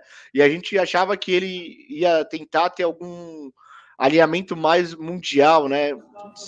Que bola fora. Olha lá. Até o Planalto alegou que... incompatibilidade de agendas. Aí eu fico pensando, a incompatibilidade de agenda, o cara entrou na sala, velho. Levanta e estende a mão pro maluco. Qual? Ai, ah. Cristo, meu Deus. Meu é, Deus do céu. É, nossa geopolítica tá bem forte, viu? É, eu acredito muito. Ah. Não, não é possível, né? É complicado. Mas é assim, né? A gente tem o Planalto deu uma declaração, soltou uma declaração que foi teve incompatibilidade de agendas e o próprio Zelensky desmentiu a declaração, né? Falando que que o Lula que é, o Lula o Lula que estava perdendo por não se encontrar com ele. Então e o Biden falou que o G7 todo apoia a Ucrânia e tudo mais, falou? Falou, inclusive tá dando caças pro, pro Biden ali, caças americanos F-16 ali, né? É, tá meio perigoso essa, essa, essa movimentação. Essa, e essa postura, né? É, é tá bem perigoso. Vamos, vamos ver mais um pouquinho, ó. Vamos ver mais um pouquinho. Agora na CNN. O presidente Volodymyr Zelensky da Ucrânia falou sobre esse desencontro, esse, esse desarranjo nas agendas, que, segundo o Itamaraty, não permitiu com que eles dois, né, ele e Lula, sentassem para conversar lá no Japão. Quando foi questionado por um jornalista se estava desapontado porque essa reunião não aconteceu, Zelensky disse que quem ficou desapontado foi Lula. Vamos ouvir. Agora eu gostaria da sua tradução simultânea, Vicente. o pessoal que está só ouvindo a gente no Spotify agora no carro. Quer ver? Ó, essa é boa. Vamos ver. Me encontrei com quase todos os líderes. Mas cada um tem seus horários. E acho que é por isso que, que não pudemos nos encontrar. Ou seja, ele ainda está tentando passar um pano, né? Com, o presidente, brasileiro, Lula. Vamos ver como é que ele fala Lula. Quer ver? Vamos prestar atenção. Não, brasileiro presidente. Ele não fala o nome do É, Lula. não, não, ele fala presidente Brasil brasileiro. É. Brasil presidente. É, é, Mano, vamos ouvir ele de novo, deixa eu ouvir ele de novo. Não, esse cara é ótimo. Vamos ouvir ele de novo. desapontado porque essa reunião não aconteceu. Zelensky disse que quem ficou desapontado foi Vamos Lula. ouvir de novo. Vamos ouvir. Я з усіма зустрівся, майже з усіма лідерами, але у всіх є свої якісь граф- графіки. Я думаю, через це ми не змогли зустрітися з е, м, бразильським президентом. Brasil presidente. É assim vai ser agora. I'm sorry, but are you disappointed that you couldn't get time with Lula? Is it Você se disappointing sentiu for you? desapontado por ter- não ter conseguido Я tempo думаю, com це o його Lula? розчарувало. Eu acho que, que Eu acho- isso decepcionou O ele. presidente É, Eu acho que isso decepcionou o Lula, não é isso que ele O quis Lula. dizer? É, exatamente. É, é, meu amigo. tipo, caguei. Foda-se. É, é, literalmente. é, ele tá, o Lula ele tá num alinhamento político com Putin, que é um ditador, Sim. né? E Sim. inclusive a gente tem ali situações que o, o, o a estatal russa emitiu declarações que o governo brasileiro está 100% alinhado com o governo russo e não teve nenhum, nenhuma declaração do governo brasileiro falando Dona Débora, um beijo pra senhora. Lula, vergonha no G7. De fato, ela tem razão. tem razão. O, E o aí. falou isso. Mas eu acho que tem um- um- uma coisa muito pior do que isso, sabia? Que a gente que a gente acabou nos separando aí de última hora. Saiu uma notícia esse final de semana que o governo brasileiro travou a venda de ambulâncias blindadas para a Ucrânia. Não é que assim, não é que ia ter uma doação. Ele travou a venda de ambulâncias blindadas para a Ucrânia.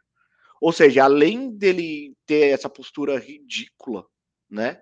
Ele acabou ainda assim deixando de fazer, no mínimo, uma, um, um comércio, né? E se fosse tivesse algum alinhamento melhor, ele deveria ter doado essas ambulâncias, né? Pior, ele travou a venda. Vamos falar de futebol? Ah, mais polêmica? Você só que ah, entendi o nome do episódio, polêmicas e piadas. Ah, agora faz sentido. Ó. Vamos lá. Deixa eu mandar aqui para os palmeirenses aparecer. Vamos ver se vem algum palmeirense aqui. Olha, vou começar com uma pintura de gol. Aí, se você quiser. bom, O cara tá narrando, radialista. Tomei o cuidado de trazer um áudio que fosse um áudio de rádio que é para quem está nos ouvindo no Spotify. Mas mesmo assim, para depois para ver esse episódio, porque esse gol foi incrível. Olha isso, Vicente. Vem trabalhando da paradinha em pé, né, de maneira forçada, né, meu amigo? Vem Mariano, Mariano de pé na direita, ele estica para na frente, subiu de cabeça e afasta a zaga, insiste de novo, alô galera do FM 5,9, lá vem Verdão, um bolão na frente, olha o Rony, foi acionado no meio de dois, Rony, brigou, girou, que golaço! Que golaço! Que golaço! Que golaço! Que obra de arte! Que obra de arte de Rony!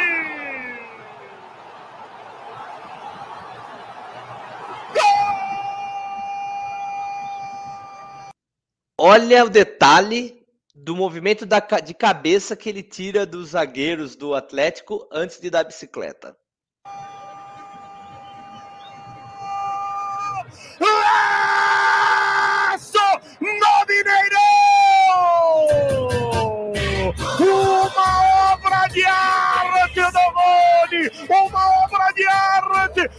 Ele fez foquinha de cabeça ajeitou e girou especialidade da casa!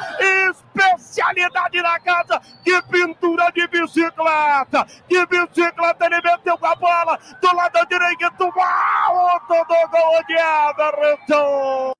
Você tinha visto isso aqui, Vicente? Tinha, tinha visto já esse gol aí. Uma pintura. E olha o que aconteceu depois. Mineiro, pode aplaudir, torcedor palmeirense. Que pintura de gol do Mineirão. Rony, Rony, Rony, Rony, que golaço. Que golaço! E aí, Emerson, vai fazer o quê? É, rapaz, que golaço, que golaço! Certo que a zaga, meu amigo. Ih, rapaz! Ele deu um impedimento. Eu tô pingando a terra, rapaz. Tô pingando a terra. Ó, tinha que pegar esses caras aqui, ó, e moer na porrada. esses caras que estão na cabine assistindo televisão. Ó, o que, que esses caras fizeram, Vicente. Eles, eles não têm. O frame que tá aqui não é o mesmo que tá aqui. As linhas traçadas tá traçada fora da perspectiva. Isso já estavam levantando. né? Vou mostrar aqui daqui a pouco. Guilherme, ele deu um impedimento, Guilherme. Abel Ferreira reclama muito ali. A beira do gramado reclama com o quarto árbitro. Mas enfim, gol anulado. Fica apenas a Tem mais um detalhe, o bandeirinha que tava lá em cima, ele tava na linha, ele não viu o impedimento. O cara tava na linha, Vicente. O cara não deu o impedimento, ele não levantou a bandeira depois, em nenhum momento. Agora, na história, falta o Pavara. Mais uma vez o jogo parado, agora com a falta pela ponta direita. E a TV mostra ali. o- Aí colocaram as linhas no braço do Rony e no braço do maluco. E essa linha não tá em perspectiva. Aí. Você quer comentar o gol antes de eu começar a destrinchar aqui ou não? Não, é, é que assim, né? A nossa arbitragem, né? A arbitragem brasileira é. Ainda mais o pessoal do VAR, eles têm uma necessidade absurda de aparecer mais do que qualquer outro, do que os jogadores, né? E fora a, gente vai poder entrar no assunto de profissionalização ali, mas falta intelecto, né? Falta conhecimento básico de trigonometria ali para ver como que vai traçar a linha ali dentro, né? É... Teve. Inclusive no, no jogo de São Paulo teve um, um lance parecido. Ali, assim, né? É mais claro o impedimento, né? é Bem mais claro o impedimento, mas é aquela coisa, puta, cara, sabe? Parece que foi anulado por conta de uma unha não cortada, sabe? Essas coisas. É tão milimétrico. Milimétrico, né? Milimétrico. Cara, a gente tem. Eu acho que pelo gol ser tão bonito, muita gente de outros times, né, que geralmente corneta o Palmeiras pra caramba, se sensibilizaram com o negócio, ó. anulou aquele gol.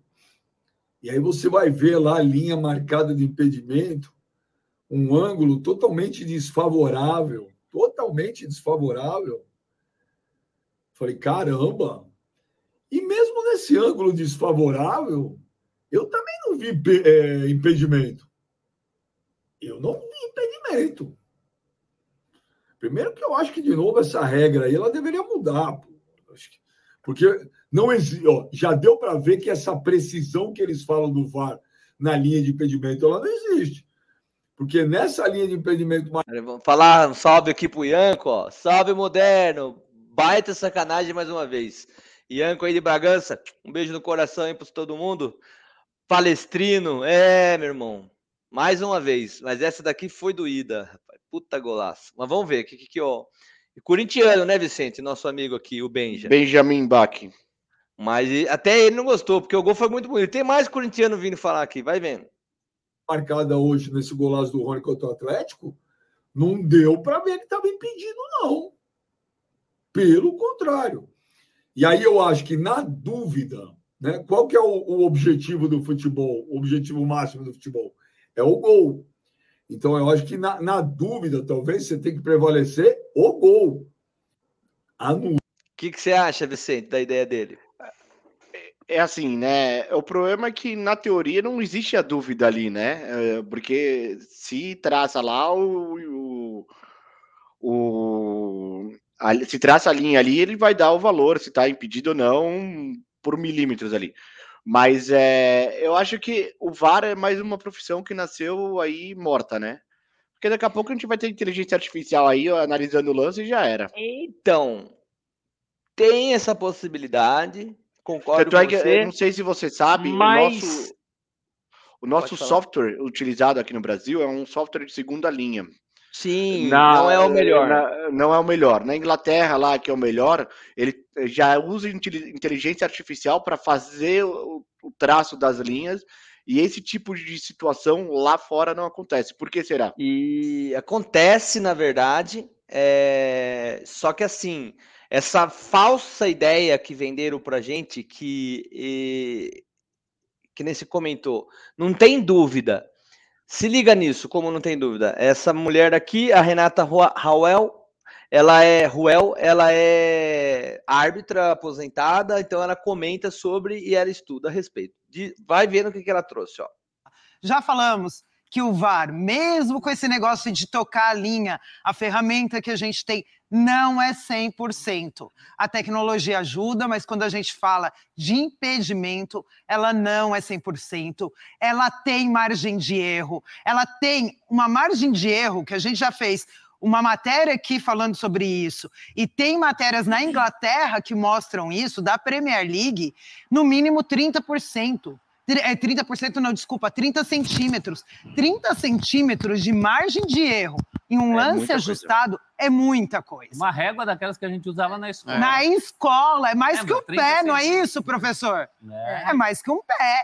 É meu, muito. com certeza. É, que o seu é, é muito fácil ser, viu, Nath? Mas essa é a questão. Você tem a margem de erro do VAR. E, assim, nós temos vários pontos além da margem do- de erro. CNM, CBF, comissão. O CNM tá lascado, brother. O CNM tá Ah, lascado. É que a gente, se a gente for olhar, por exemplo, do o próprio jogo São Paulo e Corinthians lá, que ele foi, não sei se você viu que foi a primeira vez que ele foi dar, dar entrevista após a rodada lá para justificar lá os erros. É, esse cara é muito fraco, muito, muito fraco. E estava comentando de inteligência artificial e tal. E, cara, tem coisa mais simples que dá pra fazer que não estão fazendo. Só. Se você traçar uma linha, tá? Por cima da linha do meio-campo, aí você pode colocar uma linha de qualquer cor, uma linha amarela, que foi esse caso, que tá aparecendo aí para você, e duplicar uma linha vermelha ou rosa, que seria a linha do impedimento, você já vai encontrar, tá? Isso traçando uma linha na linha de meio-campo, na imagem que tá. Porque vai ter gente falando assim, mas aí, e a perspectiva que você falou, Fernando? Exatamente isso. Se eu quisesse só traçar, faz esse teste você, traça uma linha amarela na linha que eles estão habilitando como linha de impedimento. Duplica ela e leva até o meio-campo. Isso é o que você vai encontrar. Agora, voltando para cá, você pode fazer um outro teste, tá? Você pode fazer um oposto. Você vai falar assim: ah, então vamos, vamos testar o oposto. Eu vou traçar uma linha amarela por cima da linha do VAR, tá? Duplicar a rosa. Você duplica a rosa e deixa a amarela ali. Olha só. Você entendeu? A câmera que a gente tá usando não tem como o cara traçar a linha. Eu entendi, mas eu confesso que nessa imagem ali parece que a linha que ele traçou ali tá ela tá torta em relação à linha, pode ser perspectiva, né? Mas eu confesso que pra mim pareceu que ela tava torta em relação à, à linha do meio de campo. Mas É, eu mas saber é, também, né? é, ele, cara, é, dá um print você, traz a linha e depois se arrasta para a esquerda. É isso que eles fizeram, nessa ideia. É, ele, esse cara, esse gordinho é palmeirense, esse maluco aí. É, então, é que fica fica nesse chororô. Mas, cara, foi feio demais o que fizeram ali domingo. Importante. Nós não temos a origem. A origem tá num frame que eles escolheram, colocado numa imagem onde a origem não aparece no lance. Então você não consegue concluir. O ontem eles agiram anti-futebol tá? Para anular esse golaço do Rony. Foi anti-futebol, porque não tem até agora uma imagem de origem e uma imagem do impedimento. Mais do que isso, antes de eu colocar um papo que a Renata Ruel colocou aqui, importantíssimo, na qual ela fala que não confia no VAR. Hoje, a Leila Pereira, e esse vídeo precisa chegar, pelo menos ali, para uns conselheiros, vai, para não, se não chegar nos diretores, na Leila, pelo menos uns conselheiros tem que chegar, porque ela não pode aceitar o áudio do VAR com essa imagem. Essa imagem não desabilita e habilita jogador nenhum. Isso é um tapa na cara de você que acompanha o futebol. É como eu disse, tire a camisa do time, isso é um tapa na nossa cara. Aí... Concordo com ele. Fizeram com o São Paulo também, não fizeram? Fizeram com o São Paulo. No, nessa mesma rodada aí, teve a mesma situação ali. É que acabou que o São Paulo ganhou, né? Então meio que deu uma. Salve, Uri! É nóis. Pode falar, Vi. É que como o São Paulo acabou uh, ganhando, né? Mas seria ali o gol da virada, que acabou acontecendo depois, mais tarde. Mas é ali. Só que ali é mais claro o impedimento, né? Mas ele é bem, bem milimétrico ali, né? Bem baixo ali. E você gosta do Juga Kifuri? Outro corintiano. Cara, eu vou te falar que eu já gostei mais. Hoje em dia, tenho achado ele um chato de galocha. Que eu vou ser muito criticado porque estou relativizando eh, e tudo mais. É um crime o que o VAR cometeu com o Rony ontem. É um crime. Não se anula aquele gol. Não se anula aquele gol por milímetros, em hipótese alguma. É um crime de lesa futebol você anular aquele gol.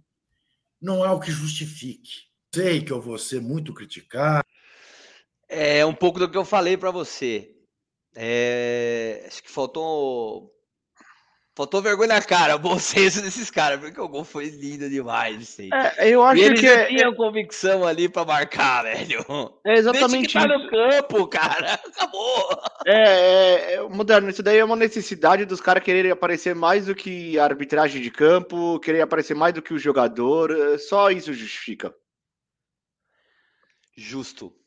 Ó, conecta a nuvem.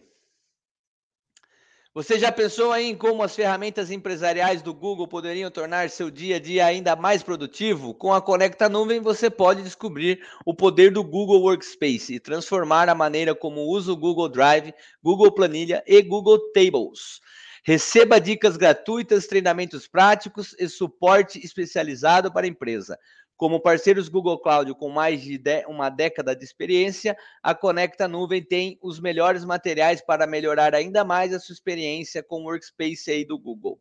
Não perca mais tempo, siga o canal do YouTube aí no QR Code da Conecta Nuvem, acessa lá depois se você está ouvindo a gente aí no Spotify ou qualquer outro canal eh, de podcast.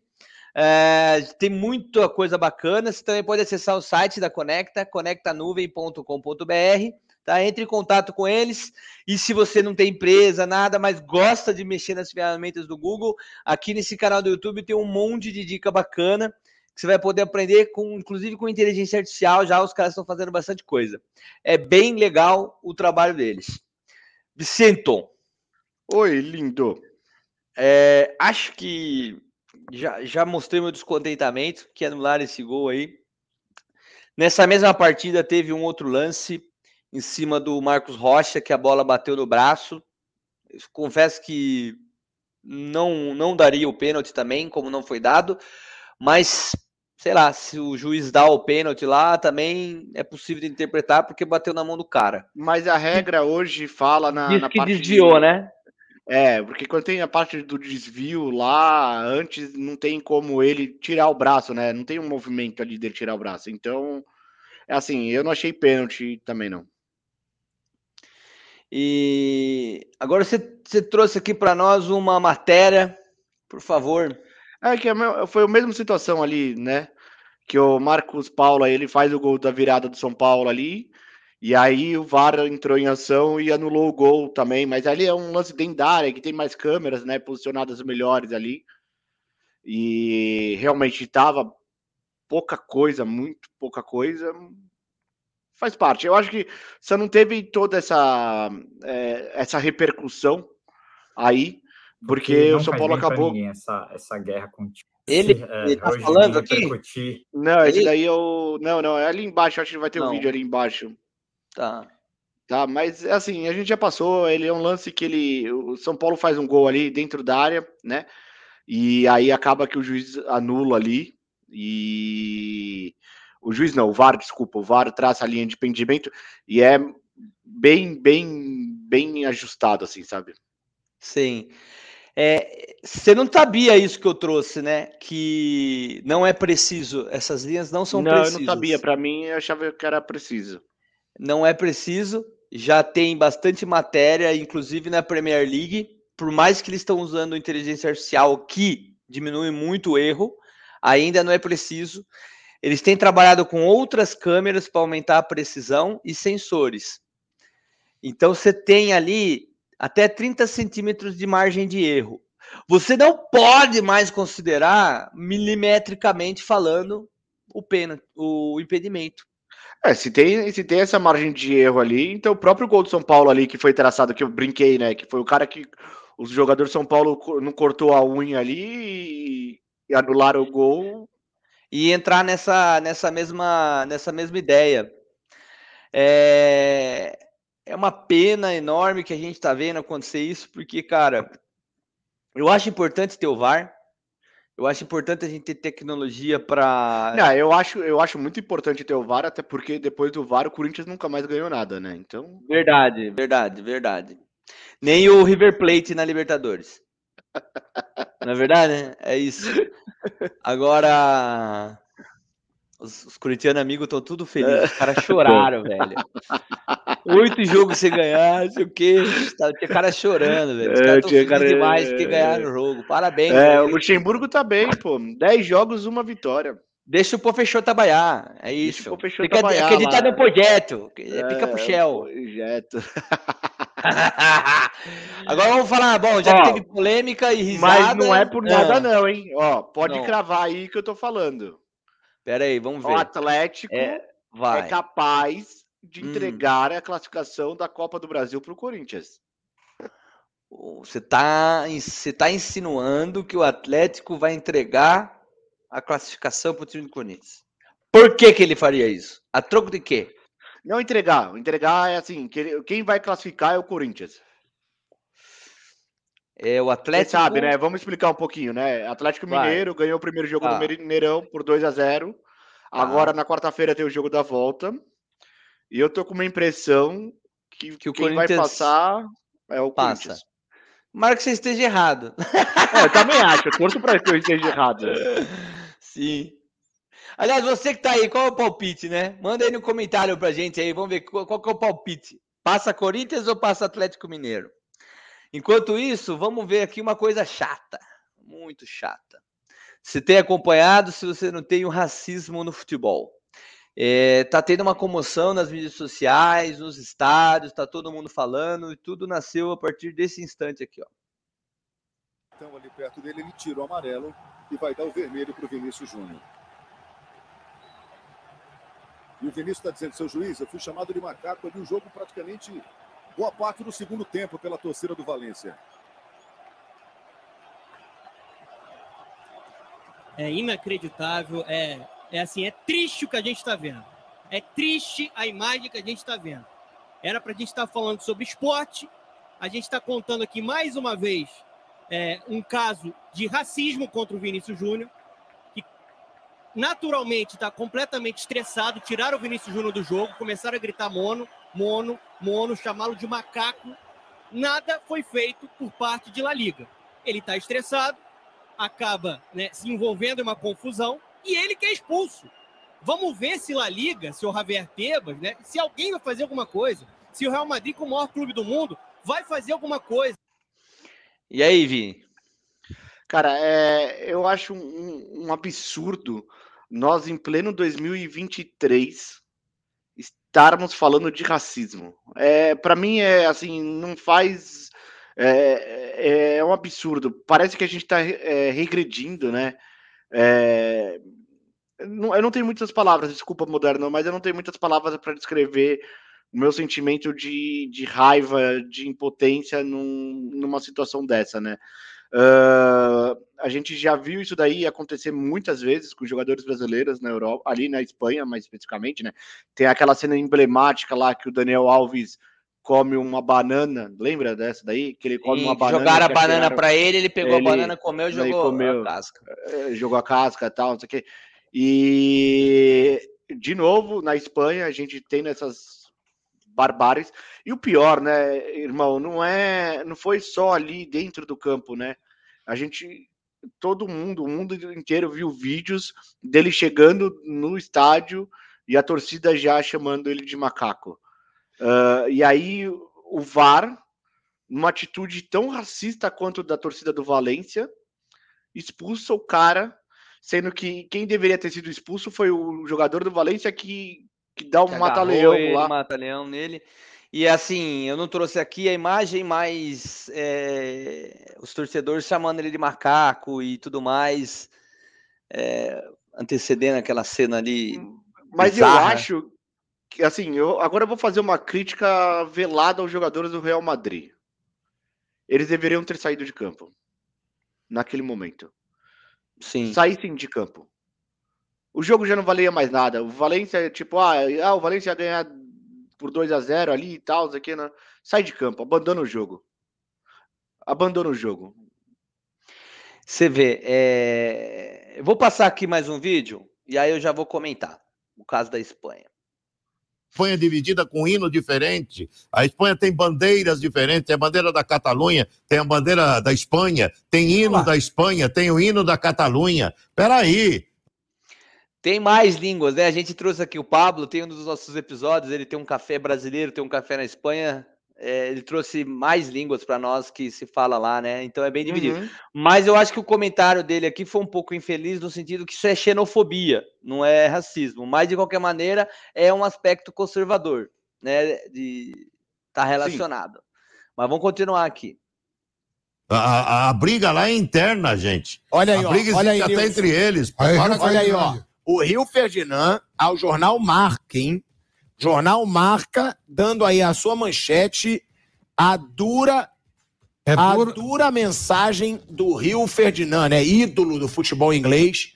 E aí ele bota: quantas vezes a gente precisa ver esse jovem ser submetido a essa merda? Tem que falar mesmo, Boa, tem que boa. falar a palavra merda Boa, mesmo. boa, boa. Quantas vezes a gente precisa ver esse jovem ser submetido a essa merda?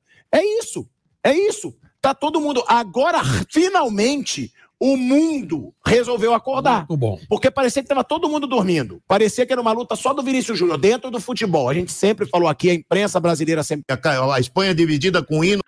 E aí? As Não. eleições na Espanha. ó. Espanha, conservadores levam maior fa- fatia com eleições locais, ou seja, os redutos espanhóis nas pequenas cidades espalhadas por toda a Espanha, dominada pelo conservadorismo, por essas ideias e tudo mais. Fala aí, Pascoalote. Fala, Moderno. Abraço, irmão. Abraço. E a, e a Espanha já tem lá, né? Eu tô esquecendo, fugindo o nome lá do ditador espanhol lá, que fo- foi um, um aliado do, do nazismo ali, né? Então eles têm alguns traços ali. Não, tô- não vou falar que a Espanha é racista, mas é assim. não, o João algum- Vini Júnior já falou. é, você não precisa falar. Ele já falou. Ele postou isso na mídia social. É, lamento muito, mas hoje o mundo vê a Espanha ra- racista. Racista, É isso, exatamente é isso que o mundo pensa da Espanha hoje. E, cara, você acha que é normal, velho, uma coisa dessa? Não, não é, não é pra ser, cara.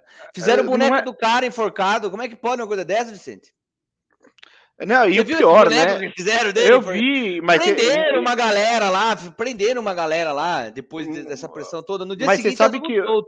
E o pior, né? É... Não sei se você viu que isso daí não foi no jogo do Valência, né?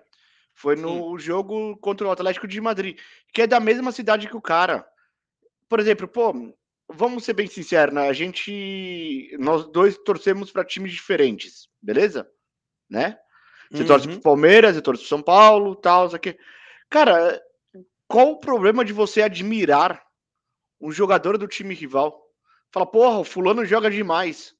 O ciclano tá destruindo na bola. O, o técnico rival ali é um puta técnico. Qual que é o problema? Você precisa chegar o tempo inteiro, tal, que dentro de campo você pode xingar, né, ofender ali para chegar nos níveis, para deixar tirar o jogador do prumo ali. Eu acho que isso faz um, tem uma brincadeira, mas não quando você chega no nível de um racismo, né? Ali que você tá É, você tem que entender, é uma coisa é você fazer umas piadas na hora do jogo ali pra tirar com a cara do jogador pra ver se desestabiliza. Outra coisa é cometer crime. Ó. Na Espanha, o racismo é considerado crime e é penalizado de acordo com a legislação vigente. O racismo é uma forma de discriminação que viola os direitos fundamentais e a dignidade das pessoas com base em sua origem étni- étnica ou raça.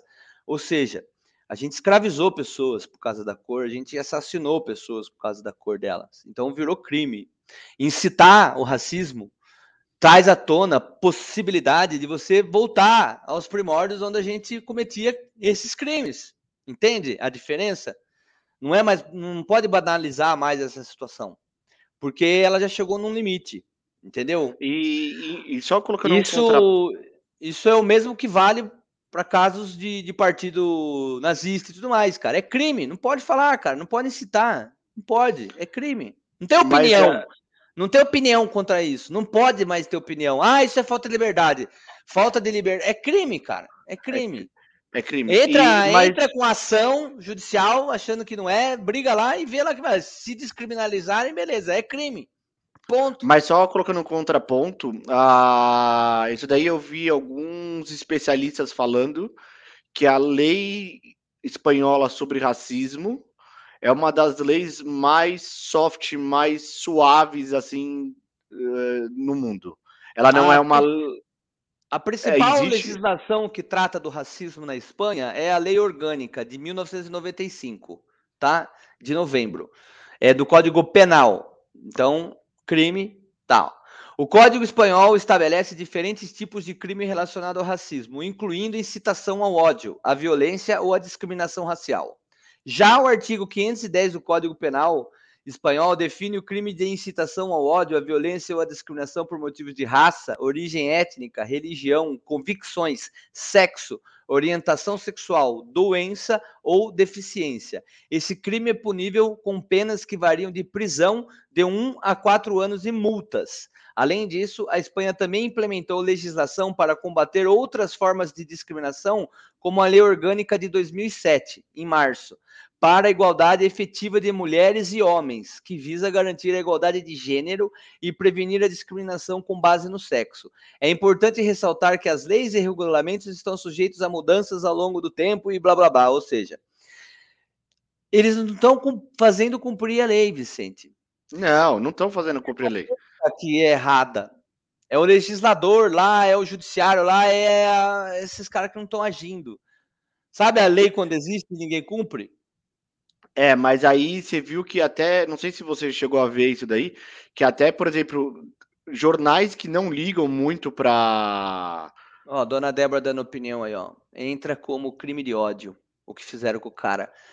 Cara, tinha que punir o clube inteiro, tinha que pegar um monte de gente lá, prender os caras, soltaram no outro dia. Não, Tinha que- deixa no xilindró, mete multa alta. A lei prevê pena de um ano de prisão, mostra, sabe? Faz Mas você acontecer. sabe, mas você sabe que eu vou, vou falar uma coisa aqui que é polêmica, tá bom? Então não fala, só dá não, risada. Vou falar.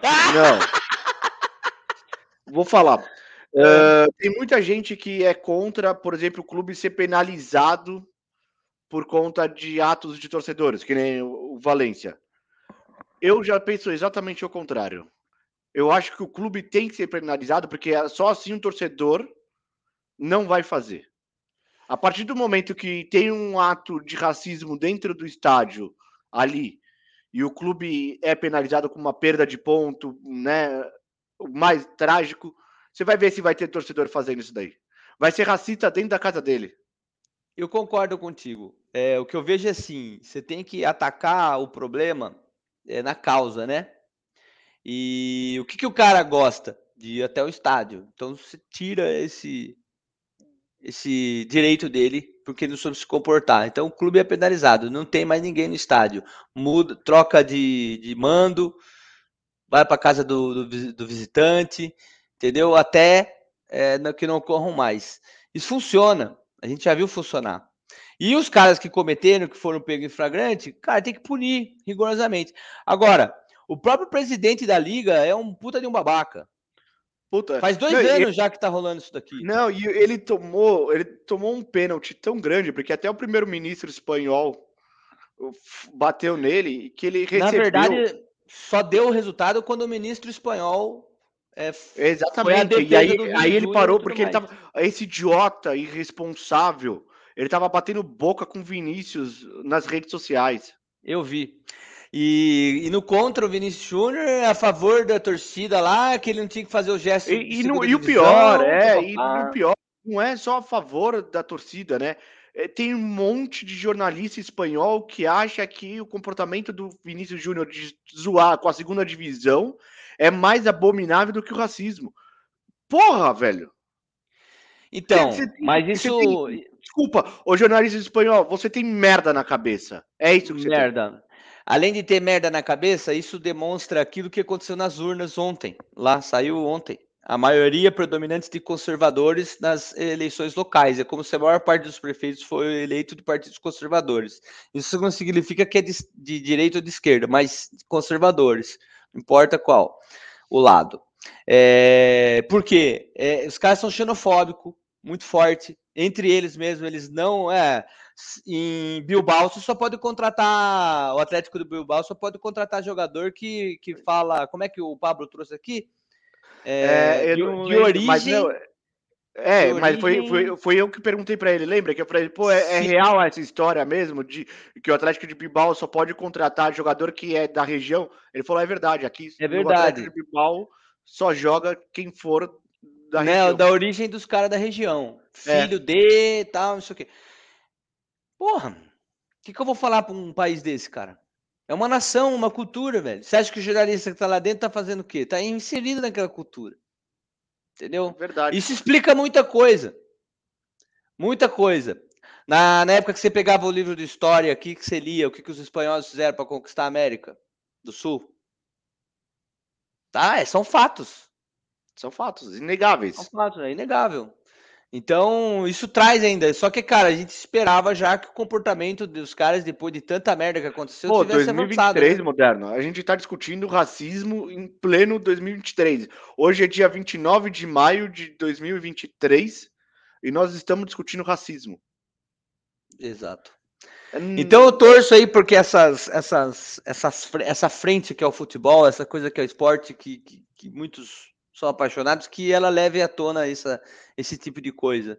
Acho que é importante. É uma Tem que pegar, é, popular. a- as pessoas, eh, os caras que são racistas, os caras que são racistas, eles não pararam para ver um, um dado muito fundamental.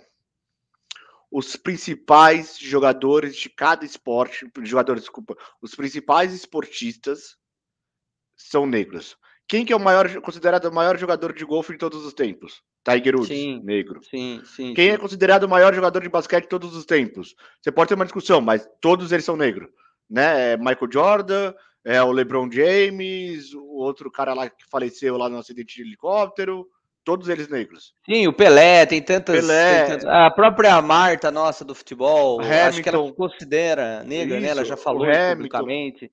O Hamilton. Hamilton. Cara, Sim. ou seja, o que, que deveria ah, existir é o seguinte: no esporte, o negro é melhor que o branco. Pronto, eu cravei aí, tá, feio, tá falado. É real. Não, concordo contigo. Acho que tem que ter cuidado, mas eu entendo a, a sua ideia. É, acho que tem que haver respeito, tem que seguir a lei. A lei é a lei. Não posso fazer distinção. E isso é amplo. Isso não é para um nem para outro. Hoje, quem está sofrendo muito por, por essa dívida histórica é o negro. Ou como muitos negros gostam de dizer, preto.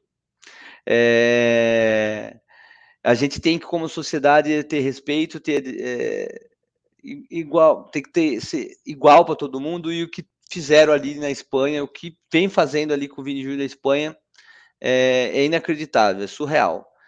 É, uma comoção mundial está rolando em torno disso, os clubes brasileiros estão apoiando firmemente, mas é pouco ainda. É Eu pouco ainda. pouco ainda. Eu, se eu fosse o Vini Júnior, ia jogar na Inglaterra. Aproveitar que os ingleses estão aproveitando para dar investida financeira em cima da carreira dele agora, em função desses, desses, desse momento, vazava de lá e tchau. Deixa esses caras lá, foda-se. Essa liga de merda deles aí. É, mas ó, vamos, vamos elogiar também um outro lado, né? O Florentino Pérez aí, que é o presidente do Real Madrid, eh, ele sempre teve uma, uma postura com o Vinícius Júnior muito, muito boa, né? Mesmo quando, não sei se você lembra, quando o Vinícius Júnior eh, foi contratado lá, a imprensa, o próprio Benzema, que é o um companheiro dele, ficava falando para não tocar a bola para ele, e o Florentino Pérez sempre falou não, esse moleque vai estourar, esse moleque vai ser o melhor do mundo, blá blá blá blá blá. E no jogo seguinte ele convidou o Vinícius Júnior para assistir o jogo do lado dele ali. Então, né, que, que atitudes de Florentino Pérez sejam mais replicadas na Espanha ao invés desses racistas. Quero que a Espanha se foda, falei. Vai para Inglaterra. É, comenta aí, Vicente. Botafogo na liderança. Nem um botafoguense mais otimista acreditava que isso ia acontecer. Cara, mas olha esses números, moderno. Olha esses números. O cara tem, eles têm sete vitórias em oito jogos. Só perderam uma, de... tiveram uma derrota. E o Felipão avisou o final do ano passado, hein? Como, que, como você gosta de imitar o Felipão lá? É, tch, o, ano, o, ano, o ano que vem, para ganhar do Botafogo, vai Galeano? ser difícil. O Galeano, titular em qualquer time que for. Os palmeiristas que tá aqui comigo lembra, pô, o Galeano ele colocava todo jogo fazia gol, que desgraça lá, coisa louca. Parecia um É. volante de outro mundo.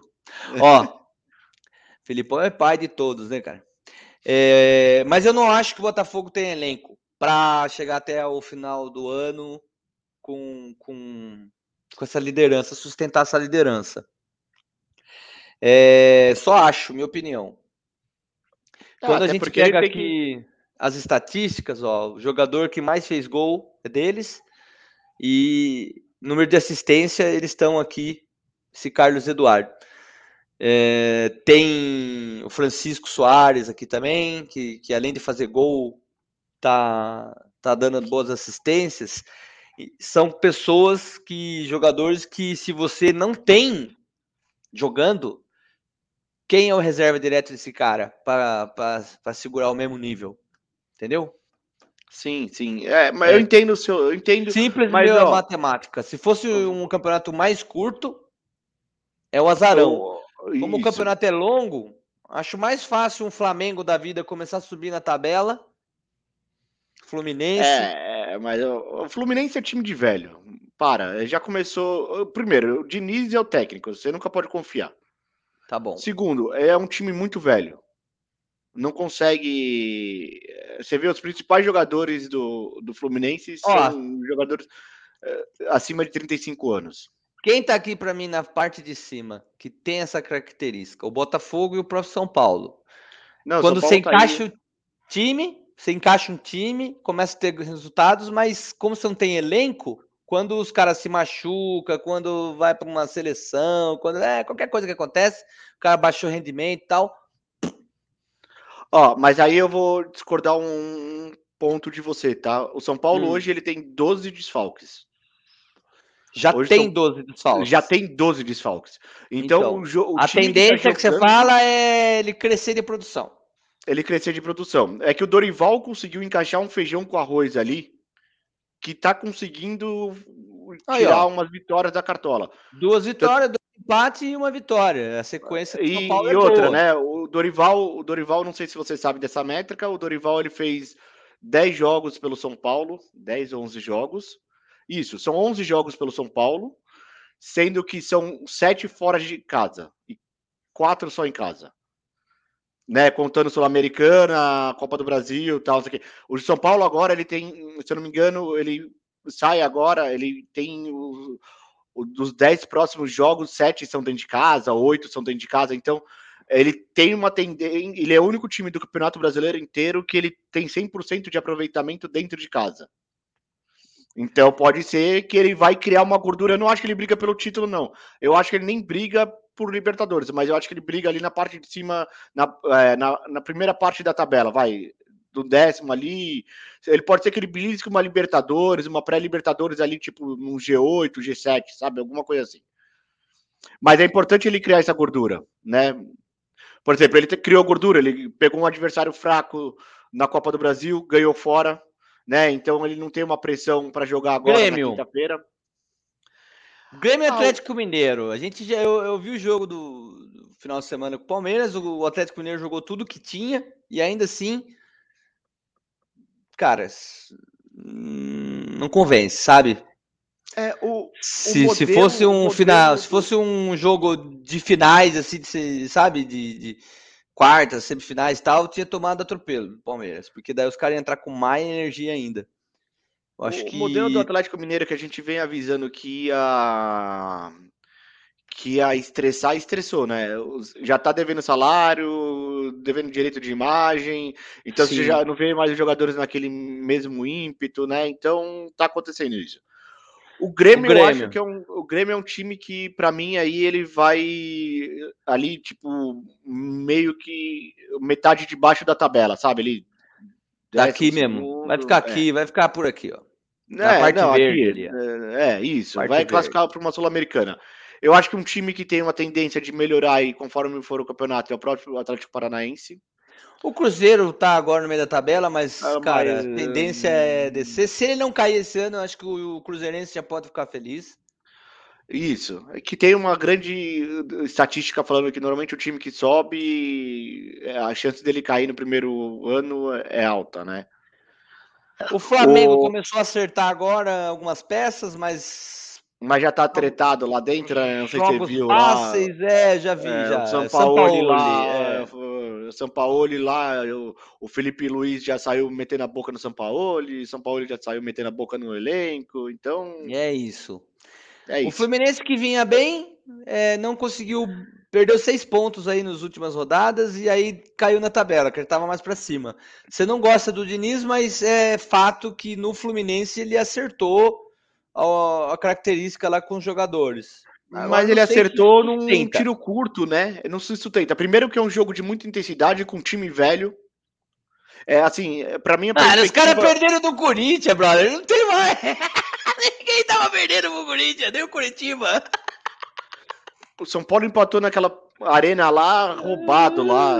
Nossa senhora. Fortaleza, Fortaleza é sempre uma É promessa. um que vai vir time, e tal. não, mas pô, mas foi classificou para Libertadores direto ano passado. Não, então, é, É, sempre uma promessa, mas quando começa a jogar com o time de São Paulo, o time do Rio, começa a tomar porrada. Isso, mas ele, eu acho que essa posição do Fortaleza aí de nono não é o real. Ele deve brigar mais ali no G7, G4, Vai subir.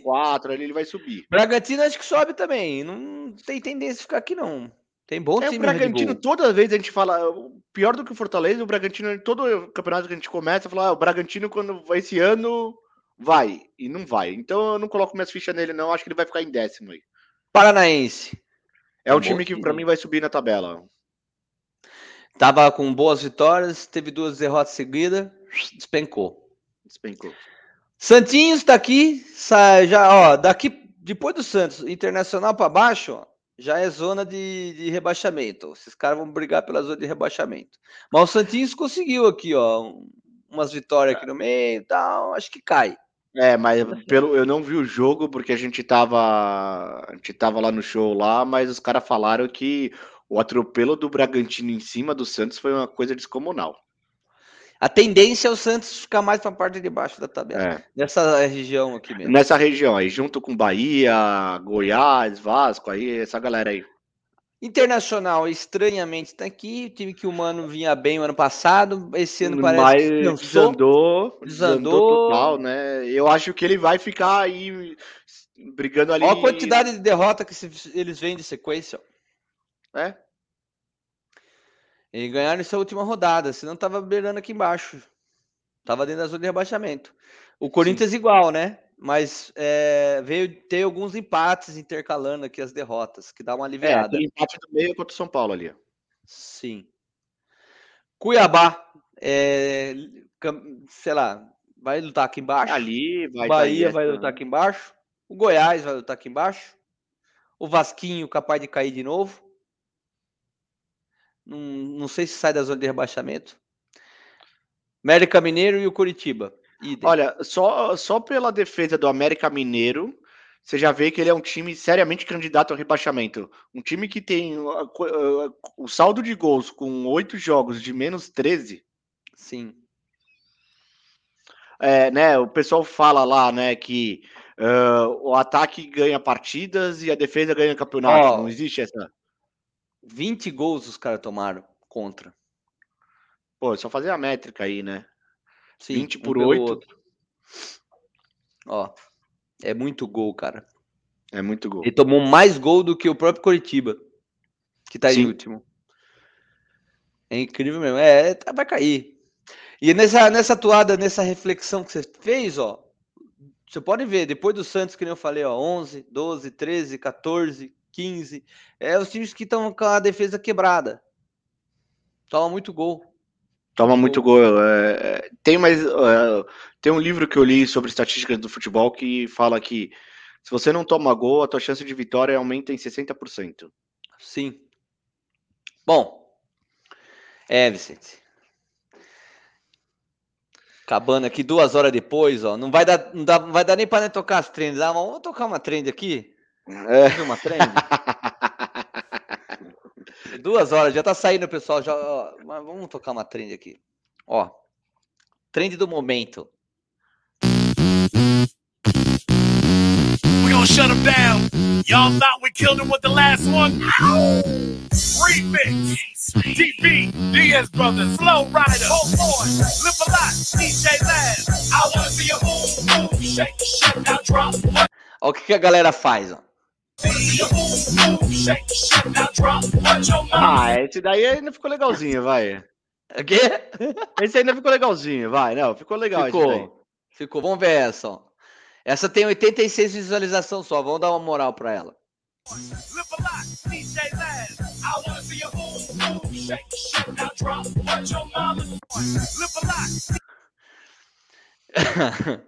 Olha, tem cada coisa, velho. Deixa eu ver, ó. 1307 views.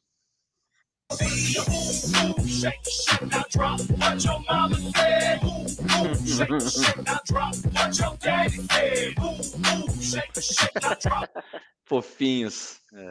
Vamos ver outro, outro trend.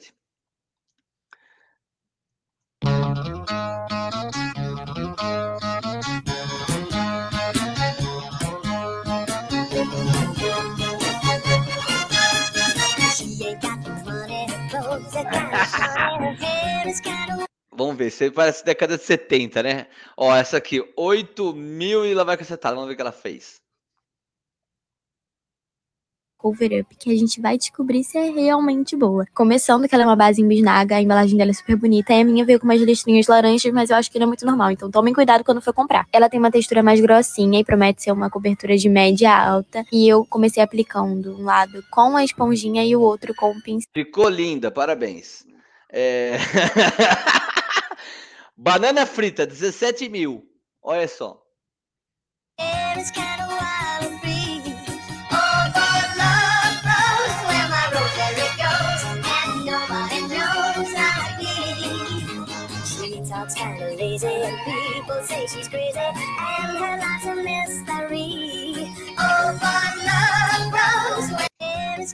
Ô, Vicente, 17 mil visualização pro cara fritar uma banana. É isso? O mundo tá perdido. Cor- não, outro. cortar, cortar uma banana fininha e colocar num air fryer da vida. Sim. Vamos ver outra trend aqui.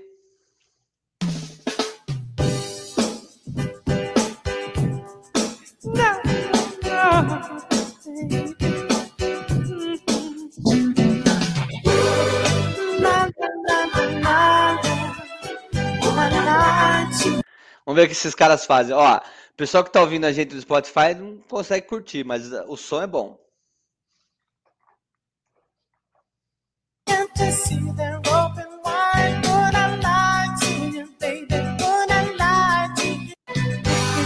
Essa é a trend da moda, né? Que as pessoas ficam trocando de Uhum. roupa. É isso? Vamos É ver se tem alguma legal. Aqui, ó, outra tá arrancando zíper, 35. Não vou nem ver, vai que dá rolo. Vamos ver. Renata tá assistindo aí. Provavelmente. Olha, essa aqui tem bastante, ó. 4 mil, vamos ver.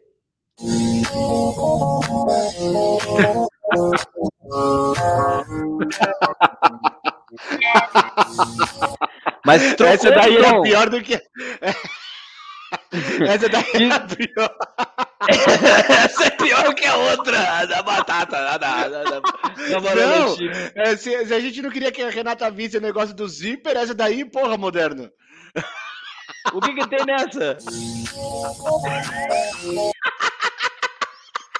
Ó, vamos ver essa daqui que passa areia na cara, ó. 16 mil, esfoliante natural, vamos ver. Hum. Into my eyes, can't you see they're open wide? Would I lie to you, baby? Would I lie to you? Oh yeah, don't you know it's true? Girl, there's no one else but you. Would I lie to you, baby? Tá certo. Ela misturou óleo com areia e passou na cara. Esfoliante natural, muito bom. Comida, comida é bom. Vamos ver. Into my eyes, can't you see they're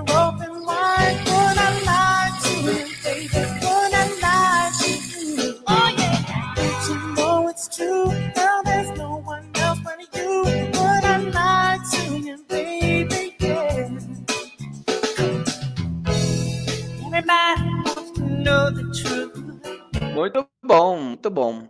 Tá bom de trend hoje, só pra gente finalizar aqui. Ó, tem uma de carne aqui, vamos ver. Oh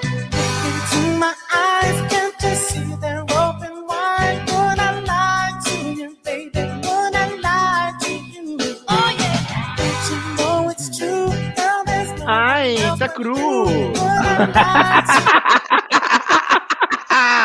Ai, assassinos. Chega por hoje. Obrigado, Chega. Vicente. Um beijo no coração. Obrigado. Gratidão, um gratidão eterna aí pela sua companhia. É, um beijo, irmão. Boa semana pra beijo. nós e pra todo mundo que tá com a gente aí. Boa semana aí. Valeu! Valeu.